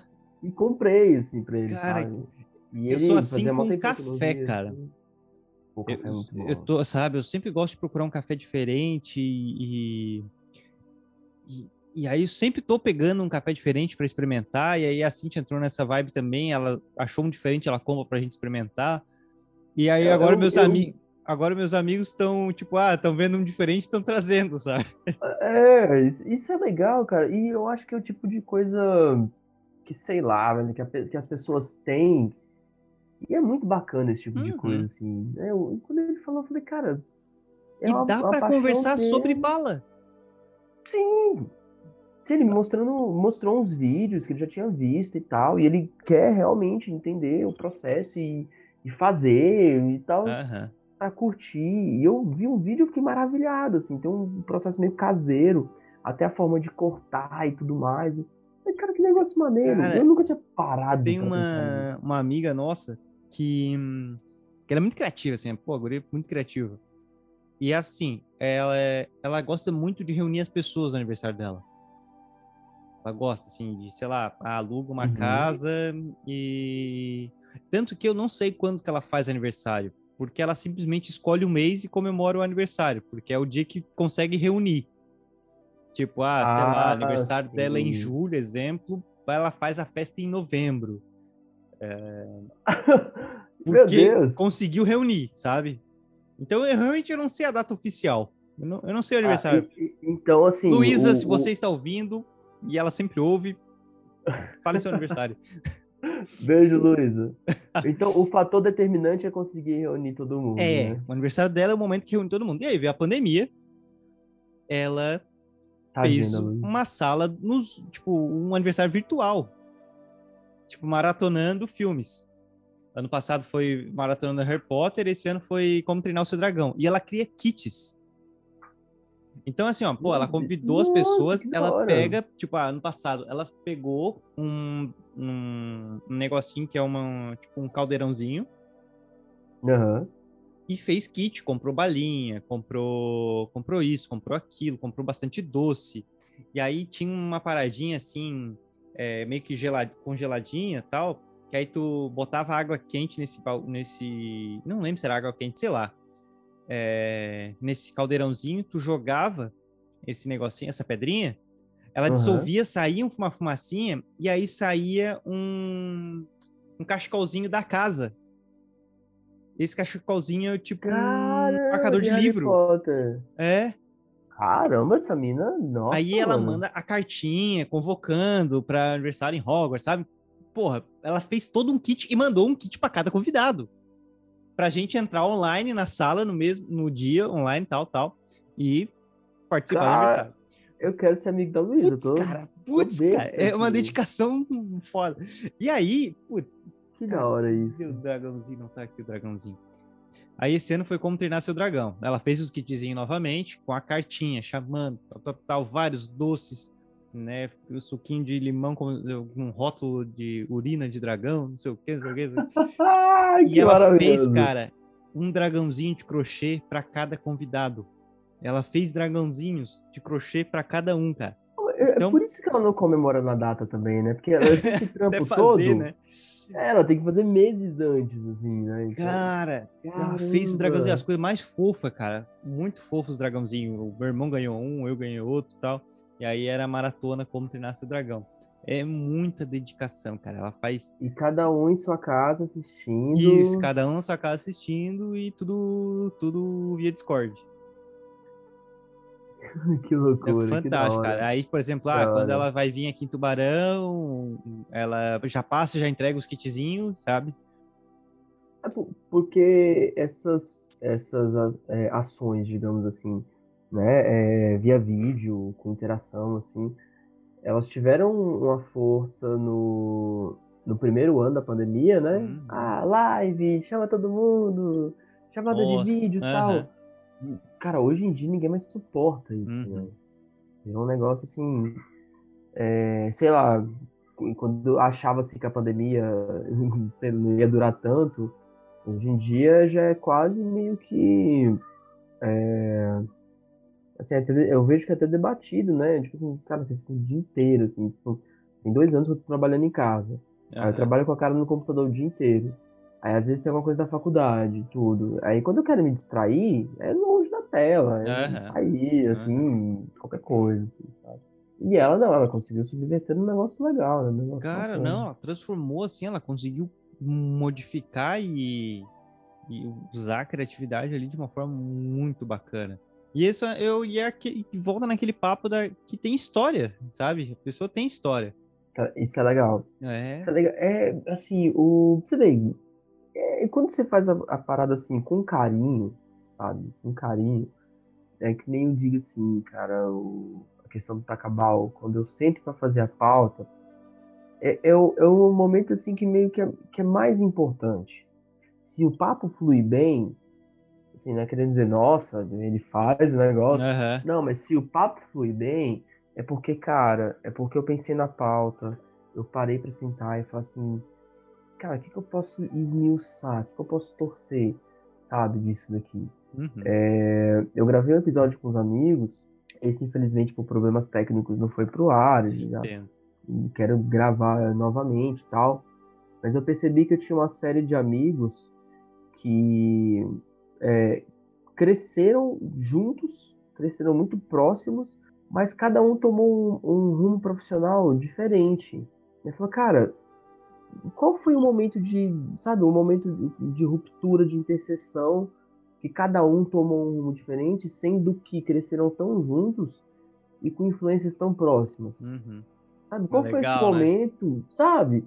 E a gente conversando, os caras, pô, realmente, caramba, é isso e tal, tal. E, e foi um papo super maneiro, super maneiro. Foi até difícil conter um pouco, porque os caras se empolgaram demais. E emociona, né, teve- cara? Poxa. É, emociona. E os Uhum. caras falando assim, a gente falando, pô, o primeiro emprego, eu achava que ia ser assim, acabou indo por outro lado. E falou assim, é, por mais que a gente tivesse certas influências, e tinha até caras que falavam assim, pô, lembra que a gente pensava em trabalhar junto, não sei o que, não sei o quê." Aham. Mas aí a vida vai é, assim oferecendo caminhos e situações que às vezes não, não dá para calcular esse tipo de coisa, sabe? Então eu, eu pô, fiquei feliz pra caramba. Falei, olha só, uma pauta que a gente poderia ter num churrasco, poderia ter numa mesa de Uhum. bar, mas eu falei, cara, de repente eu peguei um dia, uma, sei lá, uma terça, quarta-feira, chamei a rapaziada, falei, galera, vamos ligar o microfone, a pauta é essa, e os caras se amarraram. Cara, Pô, que Que- foda, que pena que, não foda. foi ao ar isso aí, cara. Cara, foi demais, cara. A gente riu Mas, tanto. mas teve um momento, né? É, e, teve, e tem um amigo nosso que ele é personal. E a história do Akon. Cara, eu, eu- ah, eu vou, eu, vou, eu vou spoiler porque não sei quando que foi pra Cara, e a, a gente riu tanto. Que assim, eu falei, cara, que eu vou ter que editar, velho, que a gente. Sabe quando você perde o, o rumo do Aham, negócio? aham. Ele tava trabalhando na academia, ele é personal trainer. E, cara, sempre, sempre alguém chegava lá e colocava Akon pra rolar. Akon, Akon, Akon. E um dia ele falou que explodiu, ele ficou pistolaço, assim. Não quero mais ver essa porra de Akon e tirou a música. E ficou o pessoal na academia sem entender nada. O jeito que o bicho conta, parece que ele pegou um ódio mortal, tá ligado? A gente achando bico, cara... E, e assim, era uma academia meio pessoal terceira idade. E falou, cara, quem vai ouvindo Akon, assim, sabe? Cara, mas gente em algum momento desse podcast tem que tocar Akon. Só sabe? Cara vai, ô, vamos ver como é que ficou a conversa. Porra! E pior que Akon teve uma época que encheu o saco, né? Sim, eu, eu, eu porra, comprei. Bombou muito, cara. Meu Nossa, Deus. ali, ali no final ali de 2010, Uhum. caramba, eu, eu, cara, eu Cara, compreendo, porque ninguém aguentava mais. Ele falava, bicho, eu não aguentava mais, eu chegava na academia todo dia, alguém já se adiantava, chegava mais cedo que ele pra colocar a porra do Akon. é tipo, qual que é o, mais. o que te motiva? Qual que, qual que é assim, ó, É. acordou, você precisa chegar na academia para que eu sou o primeiro a botar Akon. É, eu falei, cara, eu compreendo, compreendo Ah, perfeitamente. Akon não é. não é essas coisas. E eu fico imaginando nessa, nesse papo aí o quanto não começou a resgatar a coisa, né?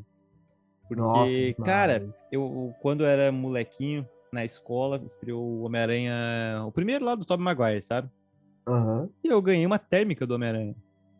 Ah, tal. Pra levar o suco pro colégio. Eu, eu- meu kit colégio era o suco de uva e uma clube social. Sobrevivia. Ó, seguinte. Ai, ai. Meu, meu alimento, clube social e suco. E, cara, tanto que essa, mesmo bem lavado, essa térmica ficou com cheiro de gosto de uva por anos, cara. Ah, mas o, o Todo dia uva, ele é, é o mais concentrado, né? Uhum. Hoje em dia é só química, mas suco de uva era um negócio E, que- a, e aí eu não lembrava que eu tinha essa térmica. Não imagina, pô, era molecote. Eu fui abrir esse dia a cozinha e achei. Não! Aí eu comecei, mandei para um amigo meu, pô, um- o, o João Cabral, é, também um amigo. A gente cresceu desde os seis anos estudando juntos, sabe? É, Nós fomos para áreas diferentes, mas seguimos direto no- no- nos falando tal. E, ironicamente, quando eu, a gente meio que comprou lotes no mesmo local. Então, eu vou morar. Ele tem os prédios lá, minha casa é aqui, a gente vai morar no mesmo quarteirão. E, e aí, eu falei, cara, tu lembra disso aqui dele? Meu Deus, não sei o que, porra, caramba. Já- E aí ele começou a vi. resgatar umas coisas ele, tu lembra? que- Ah, pô, agora que eu lembrei que a gente comia todo tipo de clube social que lançava. Tu lembra quando eu comia na tua casa clube social de frutas vermelhas e passei mal? Eu, eu sinto o gosto daquela bolacha até hoje, fico enjoado. Aí eu, Meu Deus. como assim, velho? Não lembro disso aí, cara. Dele, pô, aí Eu- ele, eu cara, ele- sou- eu não lembrava Nossa, nem é- que existia o Clube Social de Frutas Eu- Vermelhas. Ele resgatou a é, eu- foto, cara. Ele, ele, ele tá aqui, ó. Eu não tô louco. Eu falo pro pessoal que teve isso, era uma edição especial. E, e eu realmente, cara, Especialmente pra ele passar mal. porque a gente comprava, pô, lançou o Clube Social, os moleques, era, era a diversão dos moleques, né, pô? Vamos comprar uma diferente aí. E- Caramba. E, aí, mano. enfim, por causa de uma coisinha, e aí começou a resgatar, sabe? Pô, é muito massa esses negócios, cara. Eu sou o que não lembra, cara. Minha memória é meio. É meio. trash mesmo, assim. Lembro de umas coisas bem espaçadas, assim. É muito doido. E, e é engraçado como eu pareço ser o cara, assim, mais recordável. Assim, né? Eu encontro com pessoas. Ah, você lembra de tal situação, a festa que a gente foi? não sei o quê?" Eu, Porra, mano, não lembro de jeito nenhum. Pelo, pelo menos tu fala que não lembra, eu concordo. Eu- e pior que é, é uma mania desgraçada, cara. Eu, eu sei que eu tô errado, eu sei que eu tô errado. Eu tenho que falar, não lembro, mas eu concordo, é automático. Ah, tu lembra? Lembro? É, o- o- o Mentira, tu não lembra? o- Não, não lembro. É, não, não o lembro. concordo é ruim, que a pessoa vai assim, o, concordo só não basta. Eu lembro, eu lembro. Ah, mas aí não sei o que, né, e tal, e pai, não sei o que. E a pessoa, ela vai, ela, ela, no primeiro, na primeira pergunta, ela já sabe que você não lembrou. Só que ela vai esmiuçando ali pra te ver sofrer. Só pra... pra te ver sofrer. Ela já, ela já sabe que você tá fudido, entendeu? Aí ela vai esmiuçando ali até chegar o momento que ela lembra nada, isso aí Lembra do dia. da mãe. Aí Aham. você, Aham. "Oh!" Entendeu? Foda-se, graça. E pior que a gente é tão perdido nesse sentido, assim, de esquecer, que às vezes tu mistura duas lembranças e a pessoa falando aquilo, tu, tu concorda que eu pô, acho que é possível eu- isso aí. É, isso- Cara, de- dessa parte eu não lembro, mas se você tá É, falando. Eu beleza, acredito. não vou-. É, aham. não vou discutir e tal. Eu já, já passei vergonha já de. E a pessoa, pô, e aí, cara, lembra de mim? Não sei o que, a gente dava de skate lá na pista tal, não sei o que, pipipi. Eu lembro, nós, parceria. E aí ele, pô, e deu pra ver, cara, que ele lembrava. é, e, Marcou pô, que ele. Teve, marcou.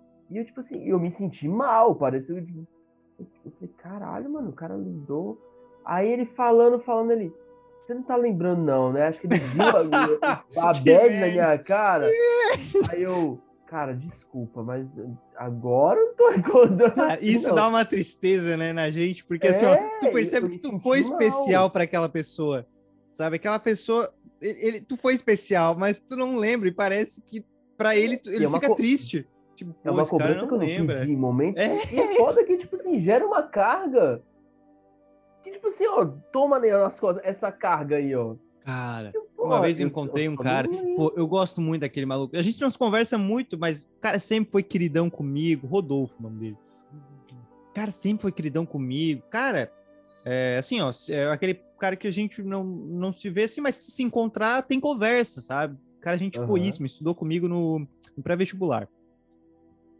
E uma vez eu encontrei ele no mercado, cara, ele veio emocionado falar comigo. Eu esqueci o nome dele. Puta, Cara! Puta que acontece pariu! demais. Aí- comigo. Acontece aí ele demais veio, comigo, mano. Sabe? Ele não conhecia a Cintia ainda, ele veio emocionado. E eu, pô, ah, pra, a Cintia, Dá, Cintia. dá uma vontade de morrer. Travou, travou. Deu Cintia. Ele rodou. Eu, é, é. Daí depois eu mandei mensagem, pô, desculpa, eu não gosto de esquecer nome. Puta, cara, ah, fiquei muito ruim com aquilo, cara. Eu fiquei ruim. E, e eu vou contar uma É- é história, foda. maluco. A, a Cintia já te contou da Amanda? Ah, não. Não conhece a Amanda? não. Eu, Ah, Foi bem específico isso. né? eu nunca fiquei com nenhuma Amanda. Nunca. Nunca. A primeira vez que eu saí com a Cintia, com meus amigos, chegou uma guria. Pior que eu já tinha ficado com aquela guria. Ela chegou e eu não lembro o nome dela. Isso que é a merda. Aí eu cheguei. Ah, fulana. Você ficou, É. você ficou com a mina e não lembrava o nome dela? Não.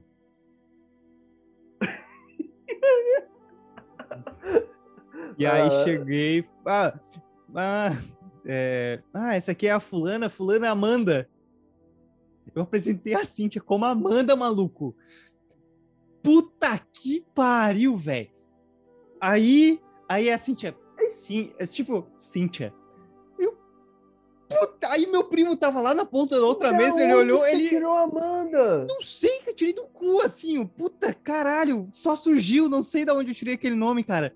O meu primo tava lá no outro, na outra ponta da mesa e ele olhou assim, ó. E Jesus pior é saber amado. que nunca teve uma Amanda. cara, Meu Deus! cara, foi, foi bizarro, assim, ó. A, a Cíntia fala, tira sarro disso até hoje. E a Luísa, que é que a Luísa e o Kelvin são nossos compadres, né? E aí, Aham. tipo, é, quando a gente contou essa história, a Luísa chegou pro Kelvin, que é um amigo de infância, assim. Ele, ela, quem é a Luísa? É, quem é a Amanda, Kelvin? Aí tem a piada do quem é a Amanda até hoje, cara. Quem é. Amanda? Aham. Fazer uma figurinha assim, quem é a Amanda? Quem é a Amanda? Camiseta, né? Quem é a Amanda? Quem é a Amanda? Cara, é- essa aí da Amanda foi, foi uma merda. Foi pesado, velho. Eu conheço, eu conheço uma Amanda, duas Amandas. É, não, uma é mais próxima, beijo, Amanditas. Virou Amanditas por causa daquele chocolatinho, Amanditas. Sim. Cara, eu tinha que errar nome de namorada, Jesus amado. Cara, puta, que bosta, cara. Não, não. Eu, sou muito ruim nisso. Eu, eu, eu com nome sou horrível, cara. Eu, fico aliviado agora, porque, né? Mas com o nome, assim, é uma coisa que eu aprendi, ainda mais trabalhando com empresa privada e tudo mais, tal, tal. Cara, fiz contato com a empresa. Ah, bom dia, qual é o seu nome? Fulano. Cara, eu já pum, Anota. anota. Uhum. Anota ali do lado. Que, assim, tem situação que você tá na rua e tal, não, não dá, né? E tem situação de esquecer mesmo, assim. E, ainda mais, assim, a gente tem muito essa coisa de apelido, né? Já chegou Sim. N situações, eu vou chegar na casa do brother, e aí eu fico. Fica parado assim, falando, como é que é o nome do fulano? Uhum.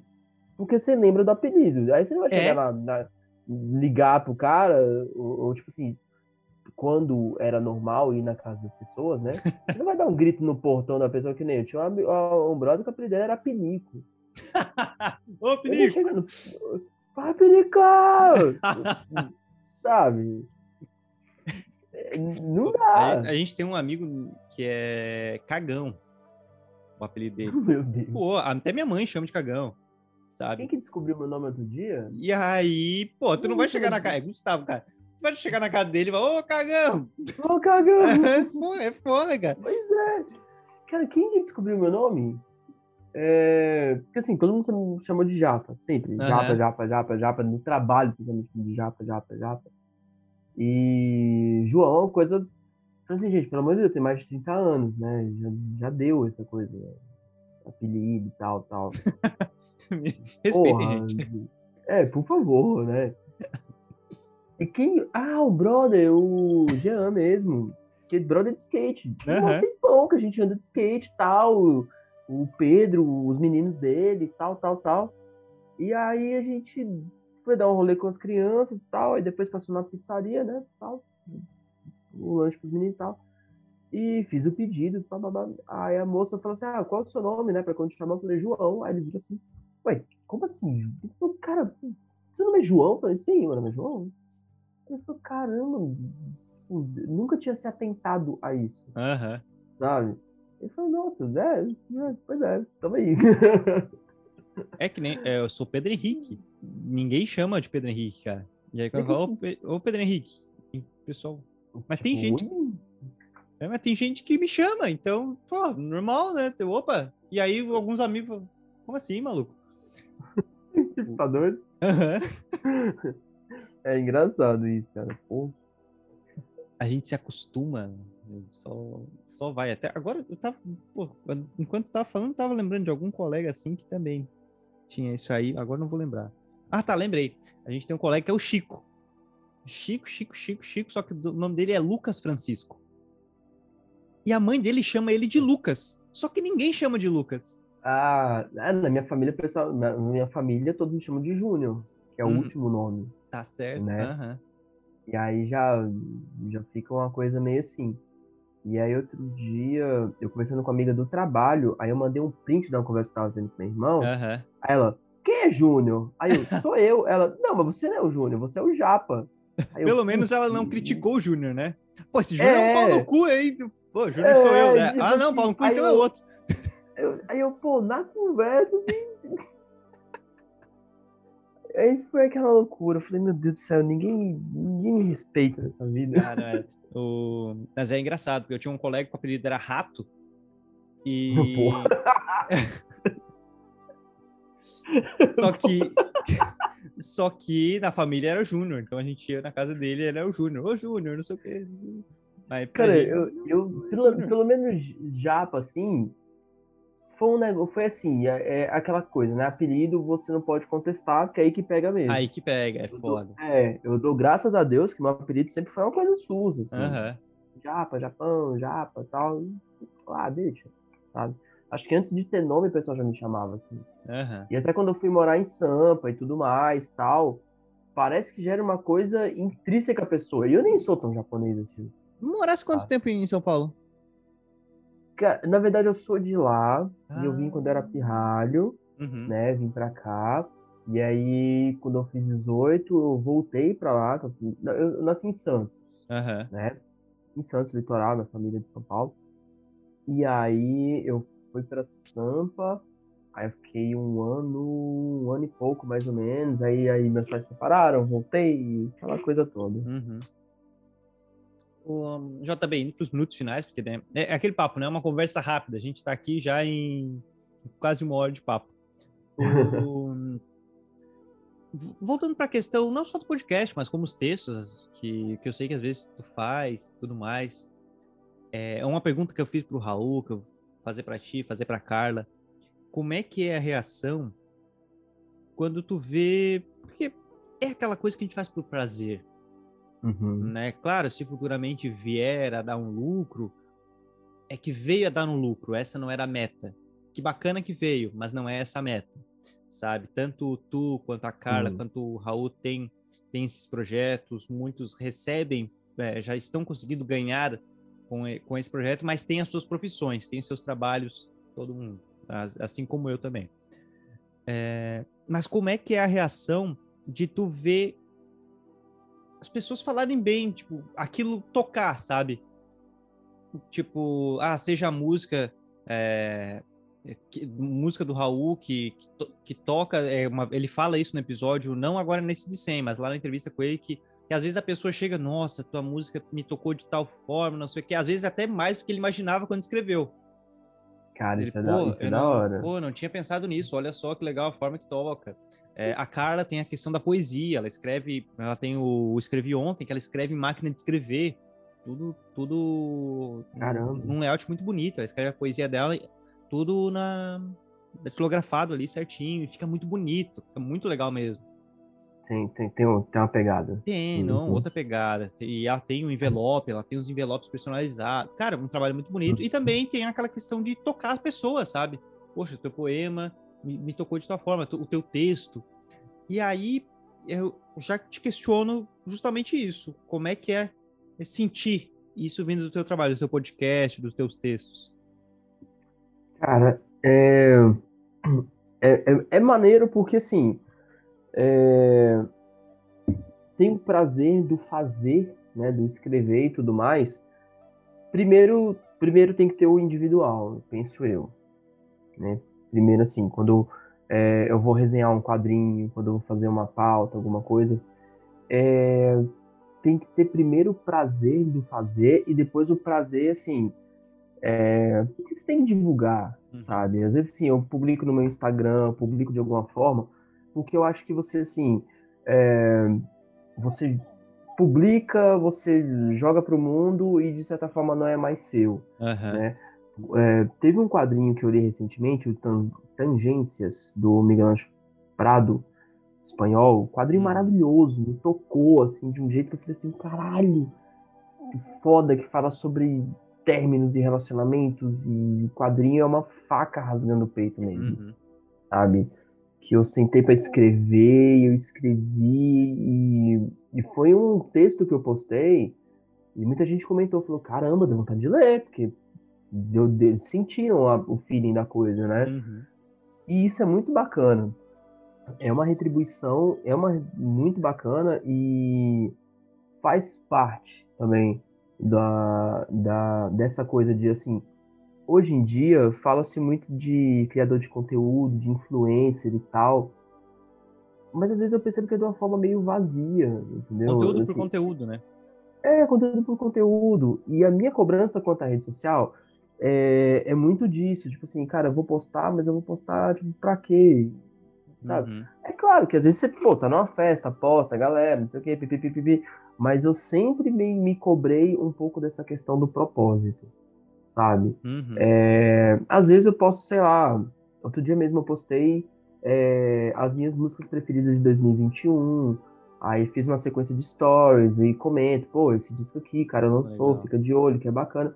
E tem gente que comenta no privado, fala, pô, cara, legal, pô, valeu, vejo que você posta os negócios tal, bacana, continua, sabe? É, isso é legal pra caramba, isso, assim, estimula a fazer mais, né? E, e, e, pô, você pensa assim, tô no caminho certo. tô fazendo, realmente tem... Não é só a questão do ego, né? Mas é, é, eu acho que é retribuição.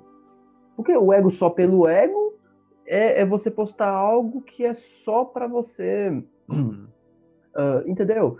É só para você, tipo assim, sei lá, ganhar o like pelo like. Uhum. Né, o ego.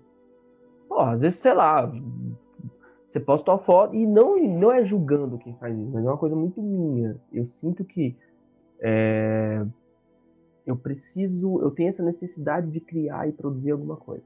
É basicamente isso, sabe?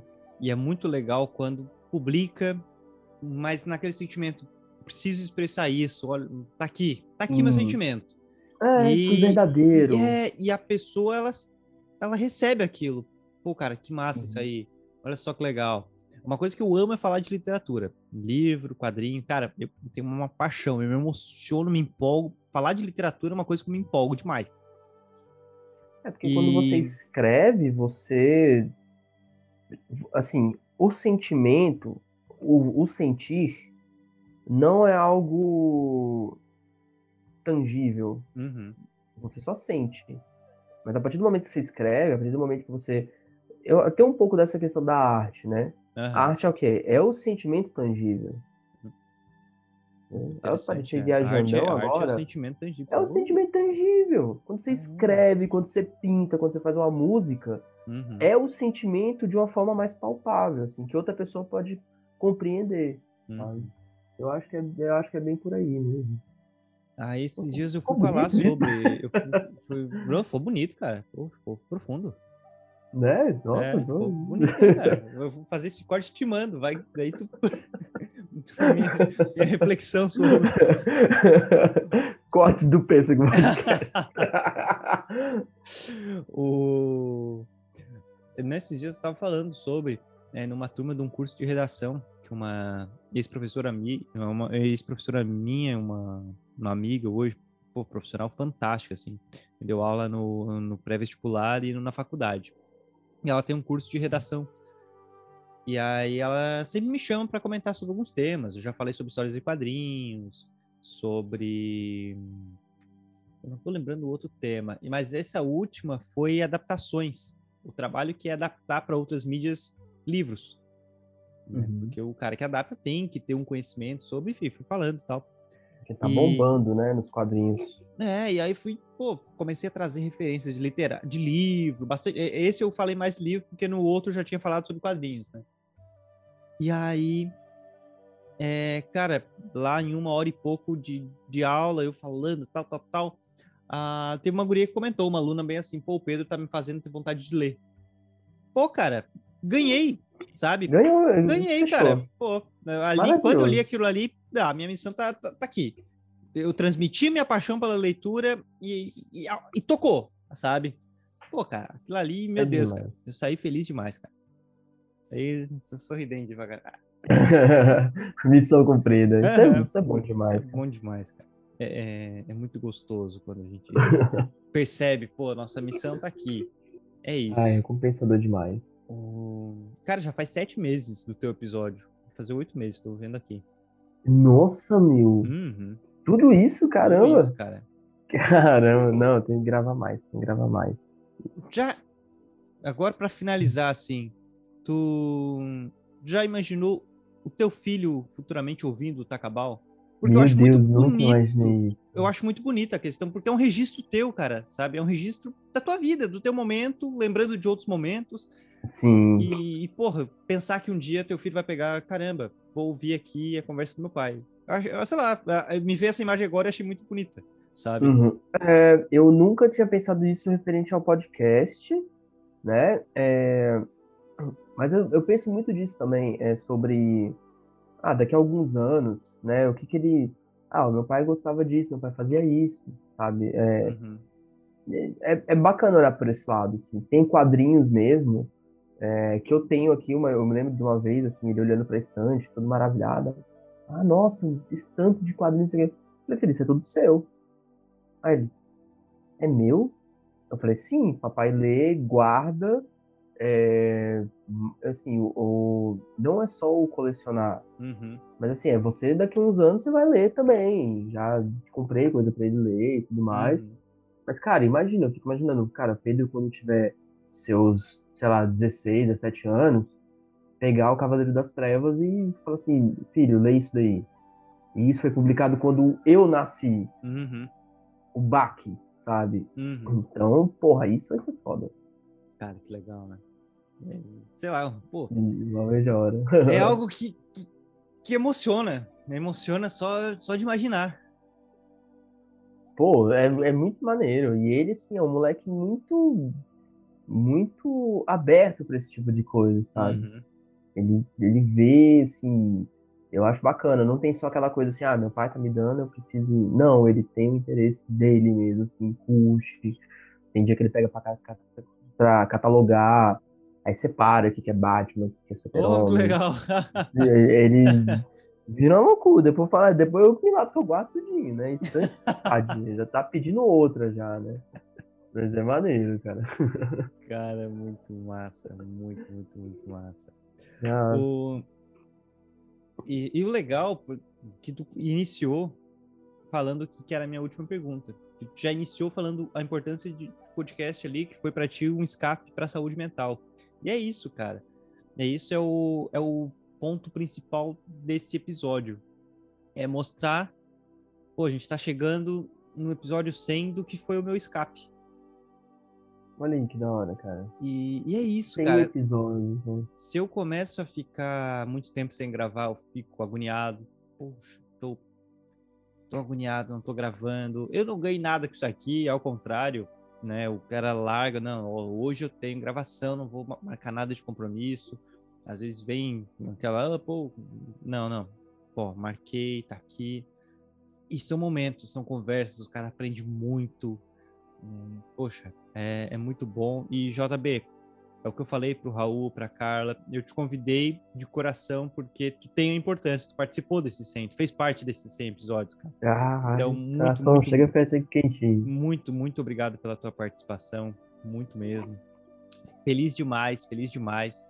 Já, já tem convite para participar de outros episódios. Todo E, dentro, certeza. e, enfim, que volte com o Tacabal quando voltar.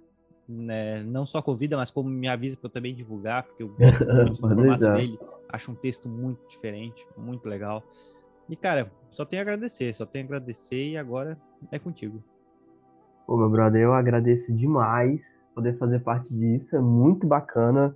É, esse simbolismo é muito legal, sabe? 100 episódios, é, dá um gás a mais para você continuar. Trabalho muito bacana. Eu- Cara, eu acho muito fera que assim, você tem uma, uma qualidade, sabe, audiovisual, uma qualidade técnica muito bacana. Isso eu prezo pra caramba também. É claro, o conteúdo é ótimo, somado a isso. Então, porra, assim, atinge 100% de aproveitamento, sabe? Parabéns, cara, parabéns demais, sabe? Vida longa ao Percebo Podcasts e e cara, eu me sinto honrado, honrado em poder fazer parte disso, cara. Parabéns demais, velho. Cara, brigadão, brigadão. Até então, até o próximo episódio que, a gente- que eu te chamar, porque já tenho, cara, eu já te chamei para um, mas já tenho outros episódios para te chamar, então te prepara Ó. que vai, vai vir. Só chamar no grupo é nóis. Valeu, JV, brigadão, cara. Valeu, mano, abraço. E daqui a pouco eu tô de volta com a Carla Rosa também falando sobre seu projeto autoral. Não perca, fique aí.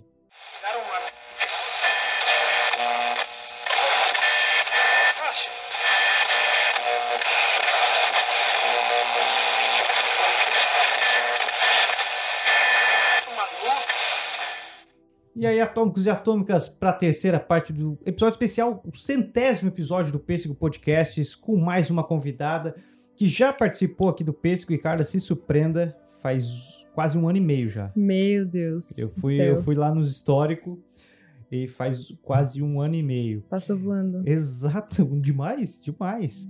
E uma coisa que eu tava falando pra, Ra- pro Raul, tu e o Raul foram um, os. Tá na lista dos cinco episódios mais ouvidos, do- o teu e do Raul. Pra quem não ouviu, tá chegando agora. O episódio da cara foi sobre escrita e criatividade. A gente bateu um bom papo sobre escrita Foi e criatividade. Era lá no início da pandemia. E a gente tava falando sobre escrita e criatividade. E o JB, que participou desse episódio também, ele tá louco pra gravar contigo. A gente vai ter que fazer acontecer essa conversa. Vamos fazer acontecer. Porque ele tá querendo falar. Ele tá montando um livro, ele quer conversar contigo sobre a ideia. Ele, ele ouviu o nosso episódio, Uhum. gostou demais. E, e o podcast dele é muito bacana. Eu tô enchendo o saco pra ele voltar com o podcast dele. Que ele, ele criou o podcast na pandemia, o podcast Uhum. Tacabal. Nossa. E é todo é, roteirizado num bom sentido. Ele pega dramas pessoais e é um podcast totalmente pessoal. E aí, quando ele tá num drama pessoal, ele, ele chama pessoas que estão naquele drama em Ah. comum. Aí, quando ele fez 30 anos, ele tava naquela crise dos 30 anos, ele chamou colegas pra falar sobre e, bombou Cara, assim. que massa. Então, é, é um, um podcast que quando eu ouvi, eu falei, cara, eu nunca ouvi um podcast assim porque é muito pessoal. É uma coisa muito bacana e vai muito de encontro que a gente conversou naquele, naquele episódio. E ele tá, enfim, eu nem, te, eu nem pedi pra te, te apresentar, porque realmente ele reforçou como ele quer gravar Tá, contigo, porque ele tá louco pra, pra conversar. Perfeito, já quero Mas- conhecê-lo também. Cara, seja muito, muito, muito bem-vinda. E eu fico muito feliz de te ter aqui no episódio 100. Muito obrigada, é um, é um prazer estar aqui no- nesse novo episódio, mais uma vez, novamente. E dessa vez gravando presencial. Isso É verdade, ah, é verdade, da outra vez não foi, então é uma nova experiência Uhum. também, né? Se eu não me engano, tava em Laguna aquela vez. Tava, tava É, em Laguna. Fo- uhum. Foram outra- outras épocas, assim. Começo da pandemia era todo um outro, eh, outro rolê, assim. Uhum. Não, a gente vai fazer acontecer. Acabou que tanto o Raul, quanto o JB, quanto tu e eu, em quatro pessoas, todo mundo na, na agenda. É, é complicado, mas é muito legal ver, assim. Tava vendo, acho que já veio umas boas entrevistas depois da nossa conversa, um ano e meio. É, é coisa pra caramba.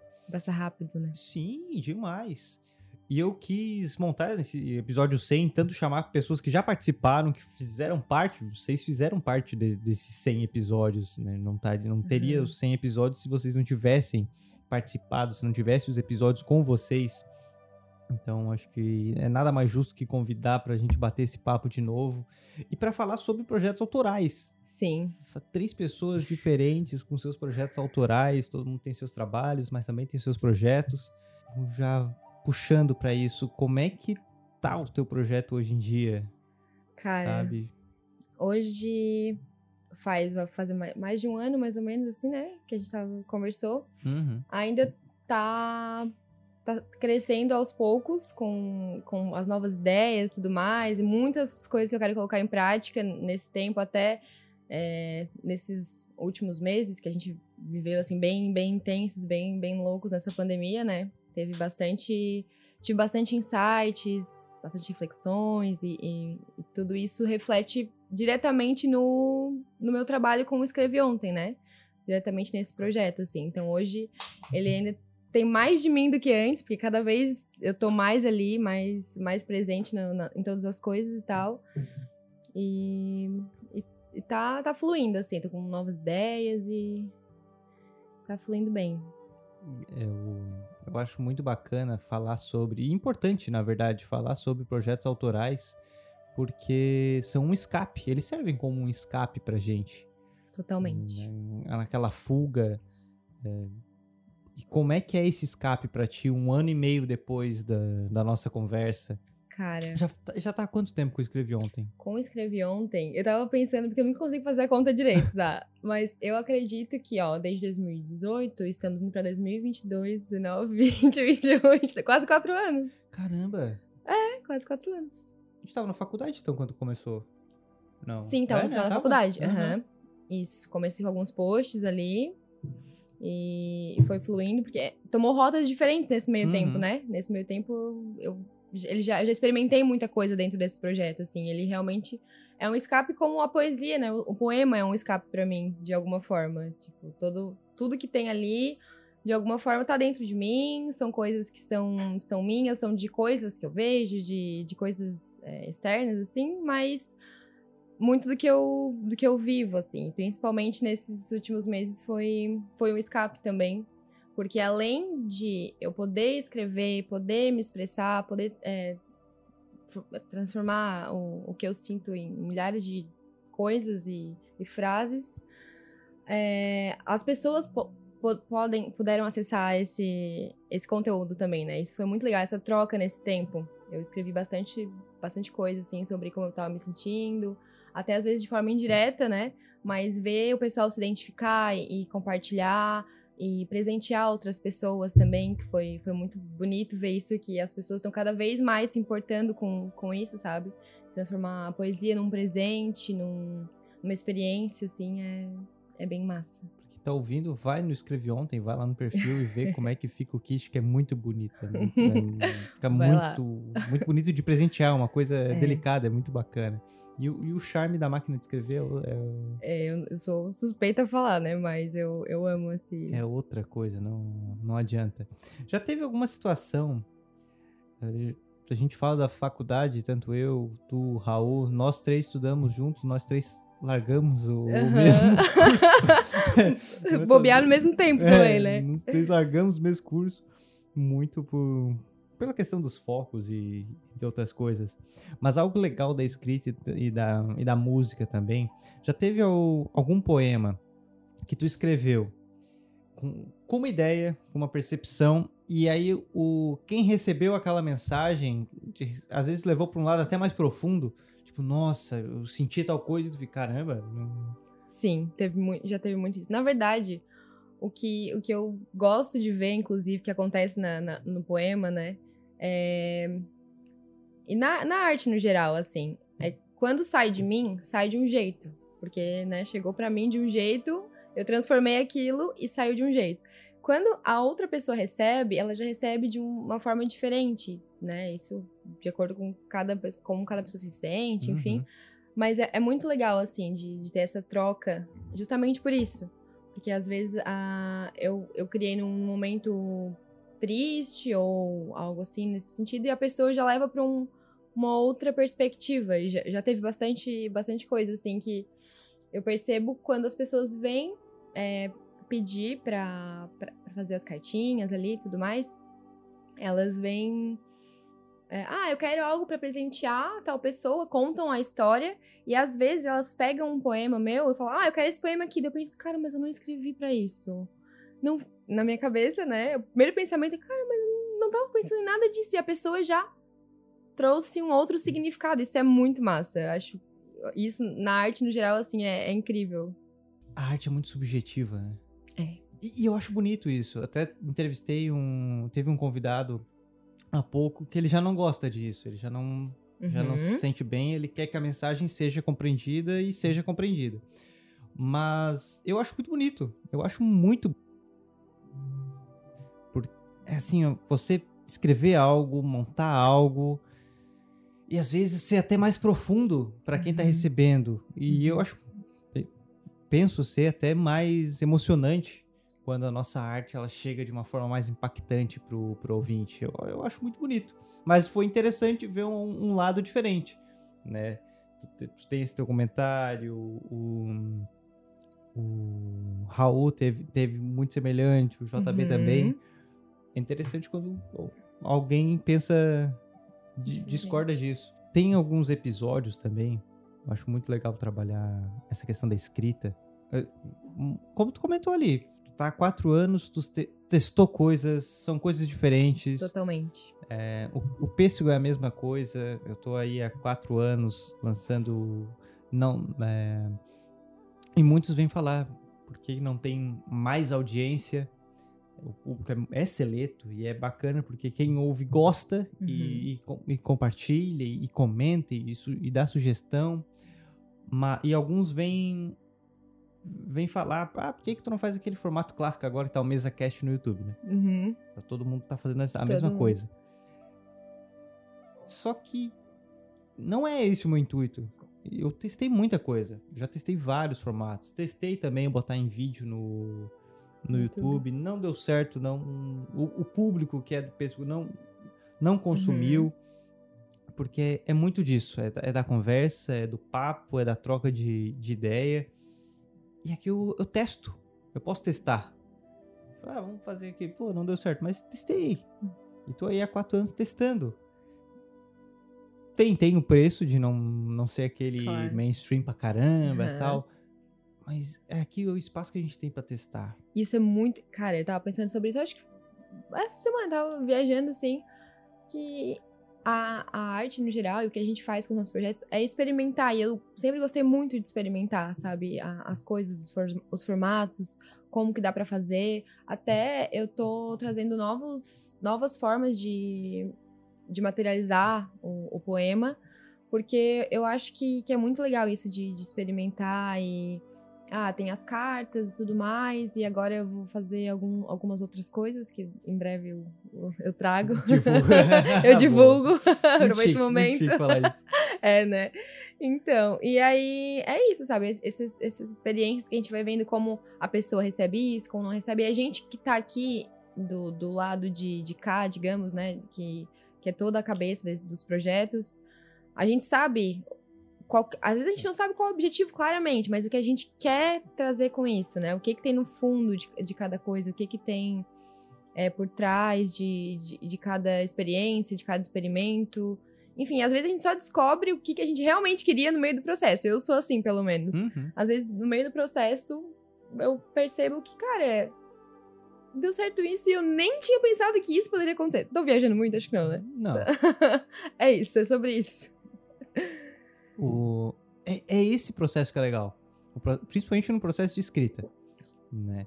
Tu já cogitou publicar em. Ou, ou tá tendo um projeto à frente para publicar na Amazon, alguma coisa? Ainda. Eu já pensei, né? Uhum. Mas eu deixei um pouco de. Eu acho que não, talvez na última nossa conversa eu conversei sobre isso contigo, não lembro.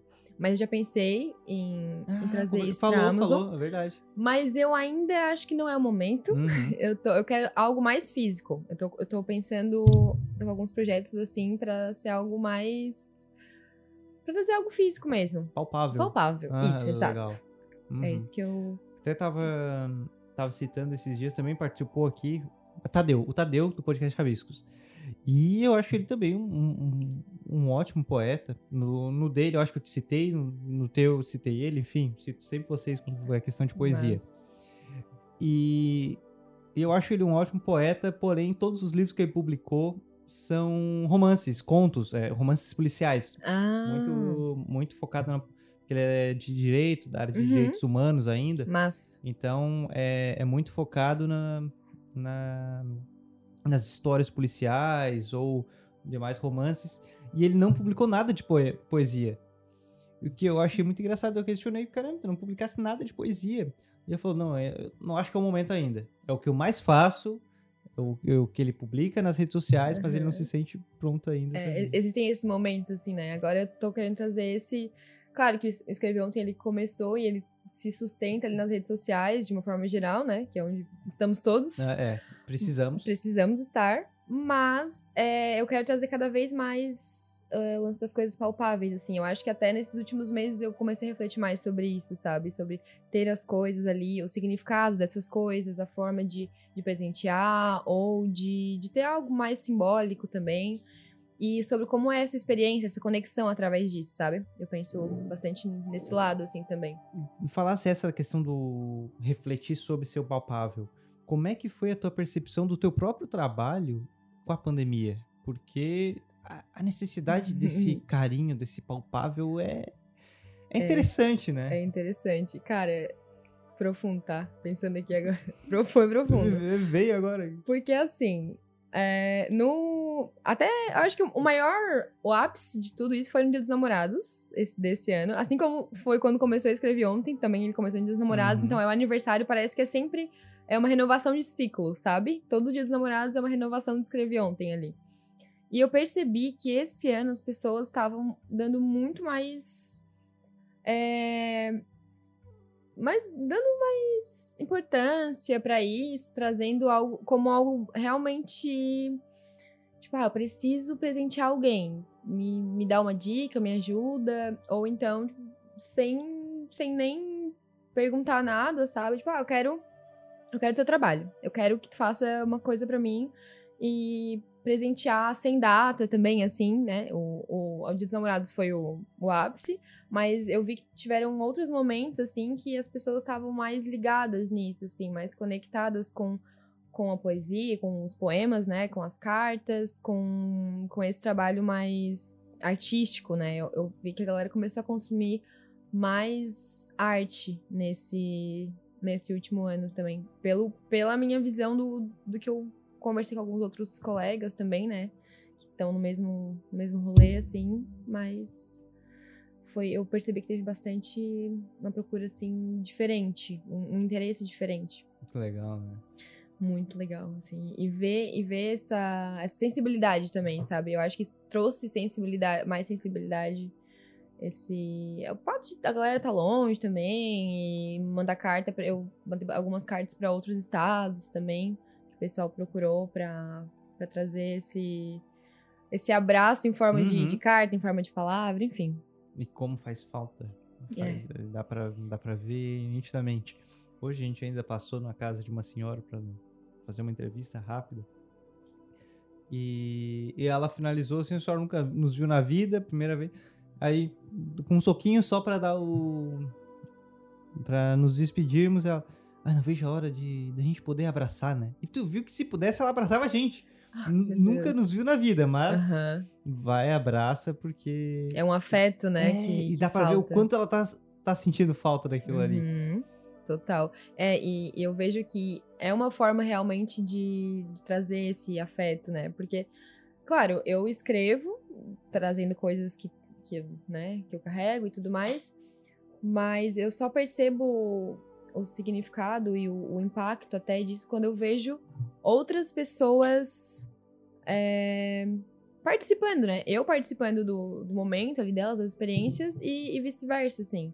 Então, acho que esse momento foi, foi bem importante pra eu olhar com esse, mais com esses olhos pro meu trabalho também. Aham. Eu olhar pra mim e pro que eu faço, sabe? Porque às vezes, quando a gente faz muito uma coisa, acaba É, não banalizando, né? Essa palavra acho que não, é, não cabe, mas algo. Tipo, ah, vou, vou, fazer, vou criar um poema essa semana e tal. Às vezes não é algo tão. Como eu vou explicar? Me faltou palavra. ora, ora. Mas algo no, no, sentido de se tornar algo rotineiro? Isso, como... rotineiro. Uhum. E aí, quando eu me deparo com essas histórias, é, com, ah, é, eu entreguei a carta para outra pessoa, ela chorou. Tem histórias lindas, lindas, lindas, assim, que a pessoa me conta, eu já consigo me entrar totalmente ali no. emergir, assim, sabe? Totalmente no que, eles, no que a pessoa viveu, no que a pessoa quer transmitir com aquilo. E isso é, é muito bonito, assim, eu, eu, vejo como algo muito bonito. E aí nessas horas vira uma chavezinha, assim, sobre, sobre o meu trabalho, sobre as coisas Dá que um eu faço ânimo, com isso. Dá um ânimo. gás. Totalmente, totalmente. Uhum. Inspira, né? Porque, e tem muito disso, tem muito disso. No, no caso aqui, principalmente com o podcast, é, a gente fica naquela análise de número às vezes e, e às vezes é um episódio que não deu a, a audiência que a gente esperava. Mas alguém vem com um comentário como aquilo ali chegou nela e o, o quanto gostou, que tu fica, caramba, peraí, às vezes Sim. tem um episódio ali bom, mas não, não tem, não tem, não alcança dessa forma. Uhum. É, eu acho que é muito sobre isso, é sobre a forma como chega, né? A forma e porque às vezes, como a gente falou, né, não tem, não tem às vezes um, uma meta específica. Eu não, sei lá, eu faço os meus posts ali, mas eu não eu não tenho essa grande ambição assim, eu quero que atinja 50. Uhum. Cara, não, eu quero que eu possa me expressar dessa forma, né? E que as pessoas que se identificam, as pessoas que estão aqui, que eu possa conversar com essas pessoas de alguma forma. Isso, para mim, é muito gratificante, assim. Muito e, massa. E ver o retorno também é muito. Sim. É, é muito gostoso. Tu, hoje, mesmo no teu trabalho, além do teu projeto, trabalha com escrita, né? Sim. Uhum. Como como é para ti, até analisando e fazendo a comparação com contigo lá no início, é, poder dizer que trabalha com a escrita? No sentido da, do poema? No, no, no, no contexto geral. geral. como é que é pra ti assim, ó, poxa, eu trabalho com escrita, ó, olha, olha só. É interessante, porque eu nunca tinha pensado nisso como um trabalho sabe? Eu nunca tinha pensado isso como um trabalho escrever. Porque para mim, eu sempre escrevi, assim, de diversas formas. For, foram vários tipos de escrita ao longo dos anos, desde os meus oito, nove anos. Eu escrevo de, enfim, com diferentes focos e tudo mais. Mas hoje é, é interessante e, além disso, é algo que eu fico. É como se. Ah, eu consegui, sabe? É aquele. Não é uma linha de chegada, mas é algo. Eu faço o que eu gosto, uhum. nesse sentido. Eu gosto muito de escrever. Muito, muito, muito, assim. E eu não percebi que eu gostava tanto antes, antes de começar a poder me expressar através da escrita. Porque eu, eu, trabalho, eu trabalho como redatora também, né? E como escritora no geral. E poder me expressar de alguma forma e levar isso para outras pessoas é, é muito massa, sabe? E trabalhar com isso como um trabalho é tipo. Mas nunca ninguém me falou que isso poderia ser um trabalho, sabe? Quando eu era pequena era tudo, ah, sei lá, vai ser cantora, vai ser atriz e sei lá, eu queria ser. Já quis ser muita coisa. É, muito. desses, já é, quis ser de tudo. Eu também. E, e aí eu acho que nesse, nessa de experimentar e experimentando, assim, eu fui entendendo a escrita como um trabalho, de alguma forma, fui vendo que isso realmente poderia ser um trabalho e fiquei, ó. Oh. Tô aqui. Ah, tô aqui, imagina, tô aqui. imagina. É, é, bem assim. Esse, na semana passada, né, na semana passada foi o, um aulão final ali de um curso de geração que tem, da Kellen, que foi minha professora. Conheço é, foi, também, já foi minha professora. Foram as professoras, uhum. é, tá certo. A Kellen tem um, um curso de redação e uma das alunas dela, guria nova, tem seus. Ela, tá, eu achei até que estava no terceirão, ou, uhum. ou já. Mas não, ela está no primeiro ano ainda. Ela faz desde o oitavo, da, da oitava série, nono ano, o, o curso da Kellen. para realmente pegar o pique de escrever e tal. Então ela tá ali, já tá. Faz esse sequenciado. E e tá escrevendo poema. Ai, que legal. E ela mostrou ali poemas ótimos, muito ah. bacana. Que eu falei, olha, continua, continua. E num momento assim, quando der, eram poemas realmente bons. Monta um. Faz o Instagram pra ti. Divulga, começa a divulgar. Aham. Porque a gente precisa dar uma animada nesse pessoal. Cara, porque falta. muita e muita gente que escreve e deixa ali guardado. Uhum. Eu já É. fui uma dessas pessoas. É, escreve e deixa ali guardado. E, cara, tá aí, rede social, enchendo o saco de tanta gente. sabe? A gente que trabalha com isso sabe o quanto rede Com social. certeza. Ela consegue ser muito boa, ao mesmo tempo consegue ter muito porcaria. Cara, dá uma enriquecida com coisa boa. Sim. Faz ali. É, e ainda mais isso que tu trouxe da questão de não, não, né, não ter uma meta, simplesmente divulgar. E aquilo vai ter um. Flui, né, de alguma forma. Vai ter um retorno no sentido. Alguém vai sentir e vai concordar com aquilo. Sim, e a internet ela tem esse, ela abre esse espaço pra gente, né, as redes sociais, né, no caso. Ela abre esse espaço pra gente poder expressar de diversas formas, né? Tem, tem várias, várias, vê vários segmentos e tudo mais. Mas a escrita, eu, eu fiquei bem insegura no começo também, no sentido de, ah, alguém vai ver, vai achar tosco. Aham. ou- É porque no começo a gente pensa. É engraçado, a gente pensa nas pessoas que não vão gostar. Exato, a gente O que, foca que as nisso. pessoas que não gostam do que eu faço falariam? Tipo, não é sobre isso, sabe? É, E aí, quando tu começa a ver as poucas pessoas ali gostando e compartilhando e comentando sobre isso e dando esse, esse empurrãozinho, porque achei, achei muito legal que, o que tu falou, né, pra ela ali de, ah, vai, faz, porque falta isso. Falta- Talvez eu tivesse começado antes, não que eu eh, ache que eu esteja atrasada ou, enfim, um, um tempo errado, mas alguém podia já ter me dito isso, tipo, vai, vai lá. Algumas amigas e tal, eu lembro que fo- foram elas que me trouxeram essa, essa lucidez, assim, Aham. olha o que tu faz, que massa. Ou então, alguém mostra, olha o que a Carla fez. Cara, muito massa. Tu tem que mostrar isso pra mais gente, cara. Tem que sair daqui, isso não Aham. pode ficar aqui. E aí, foi aí que foi virando as chavezinhas, dando os estalos, assim, cara, é isso. E, e essa, esse apoio, assim, é o que ainda, ainda ins- inspira ainda mais, sabe? Uhum. E além de tu mostrar, te inspira a escrever sobre outras coisas. E, inclusive, só aproveitando essa brecha de escrever sobre outras coisas, eu tô pensando também é, em criar histórias e, e coisas nesse sentido, porque eu sempre gostei também da, da- de criar histórias. E eu acabei de ler um livro que é da Aline Bay, A Pequena Coreografia do Adeus. É um livro muito legal. E aí, ela conta uma história em forma de, de poema, assim. Tem, tem uns poemas dentro da história, sabe? É como se fosse uma fala dela, que é um poema. É uma junção. Isso me deu vários, várias inspirações, várias ideias pra eu criar algo meu nesse sentido, sabe? De contar uma história e atrelar tudo isso, assim. É, Cara, que, como é o nome do livro? é Pequena Coreografia do Adeus. Caramba, É que bem massa. legal, bem forte. Aham. A poesia é algo interessante.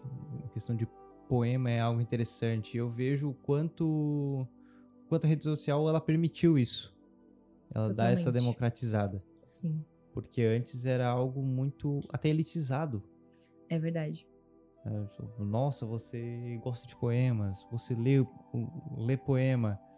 Totalmente isso. É, é, cria- Criava-se um, um estereótipo específico pra pessoa que lê poemas e que tem, tem que ter todo um. cumprir um, um checklist ali, né? É, exatamente. Ainda mais consumir livro.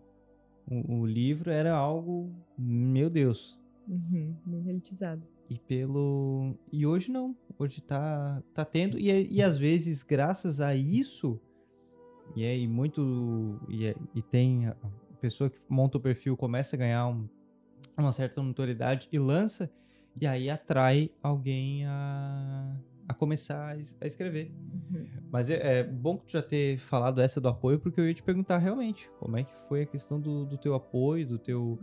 E o que que tu diria, assim como eu, eu, eu dei esse empurrão pra, pra menina ali. E com certeza tem muita gente que tá louco pra começar a escrever, publicar e- e, fazer mil e uma coisas. O que que tu diria pra esse pessoal? Cara, eu diria que o que tu escreve é teu e vai fazer sentido pra alguém de alguma forma. Ele não precisa fazer sentido pra quem tu acha que não vai gostar ou pra uma pessoa específica. Às vezes, nem pra mim faz sentido, tá? Quando eu leio alguma coisa minha, assim, não é que não faz sentido, é que eu fico será que alguém vai entender isso? será que alguém vai dar um, sabe? Mas, cara, isso é, é muito único, assim. Eu acho que eu vejo que até na escrita as pessoas conseguem ter essas peculiaridades. Ninguém escreve igual, cara. Ninguém, ninguém. É muito doido.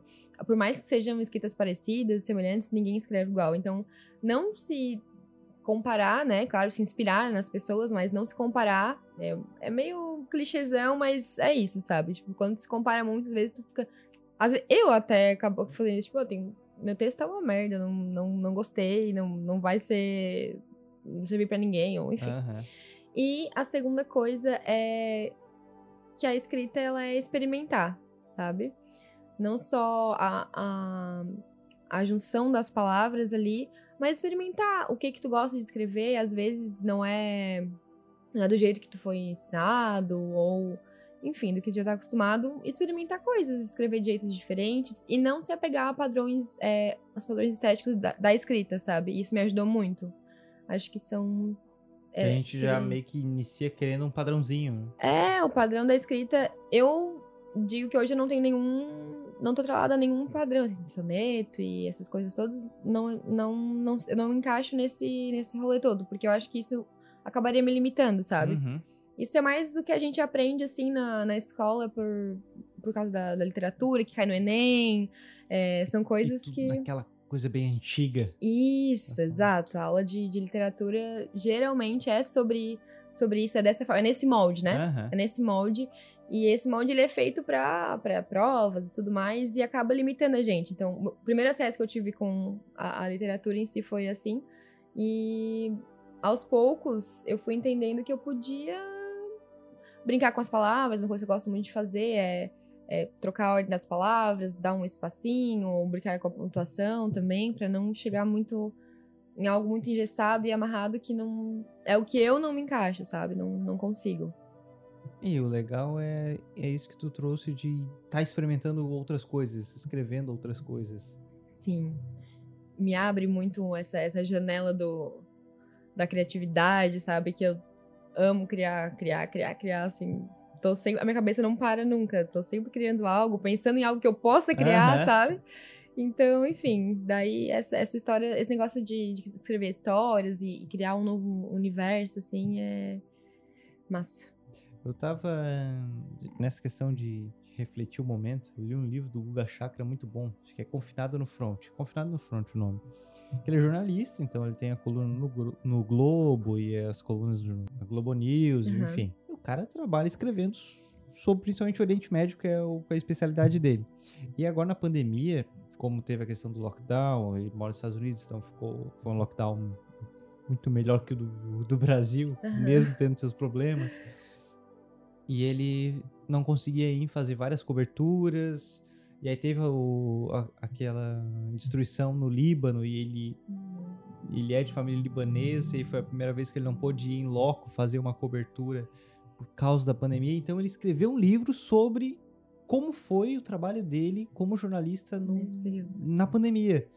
Da questão de, de, chorar, porque pô, é um país onde ele visitava todo ano e aconteceu aquele, aquela explosão, todo aquele, aquele caos. E ele não podia estar lá para cobrir, nem para escrever, nem para fazer na TV ao vivo. Nossa, que tristeza. É, não podia estar com a família por causa da pandemia. E aí, se tu analisar, é um livro sobre. Ele escreveu sobre escrever. Sabe? Escreveu sobre o momento dele de, De escrita. de, de escrita. E o cara que. Claro, muitos momentos era triste o que ele tava Sim, narrando, sim, mas ao mesmo tempo que delícia. Sabe? Que, que bacana. O cara tá relatando um momento. Uhum. E às vezes a gente se, se quebra tanto pra ter ideia. Pô, não tô conseguindo escrever isso, não tô escrevendo aquilo. Agora já mais focado na parte é, mais, mais aberta, né? Não numa escrita profissional. Mas às vezes é justamente o que a gente tá vivenciando que, que vai sair alguma coisa. Não sei Exatamente. se na, na poesia seria algo assim. É, também, principalmente que quando eu comecei a escrever sobre o que eu tava sentindo, no geral, né? Que quando eu comecei a escrever era, sei lá, coisas pequenas do dia a dia e coisas que faziam sentido pra mim. Hoje eu penso, cara, eu escrevi sobre isso porque era coisa que eu vivia no momento, Uhum. tipo, sei lá, amorzinho de escola, coisinha nessa vibe, sabe? tinha um caderninho sobre essas coisas e minhas bobos de ah, dias da- das coisas ali, tipo, datas comemorativas, enfim. E quando eu comecei a expandir isso de, ah, eu posso escrever sobre o que eu tô sentindo da forma que eu quiser. Cara, isso te abre tantas possibilidades, tantas coisas que tu vai olhando assim. É isso, sabe? Tu- e expressar. Eu acho que é mais sobre expressar o que tu tá sentindo ali.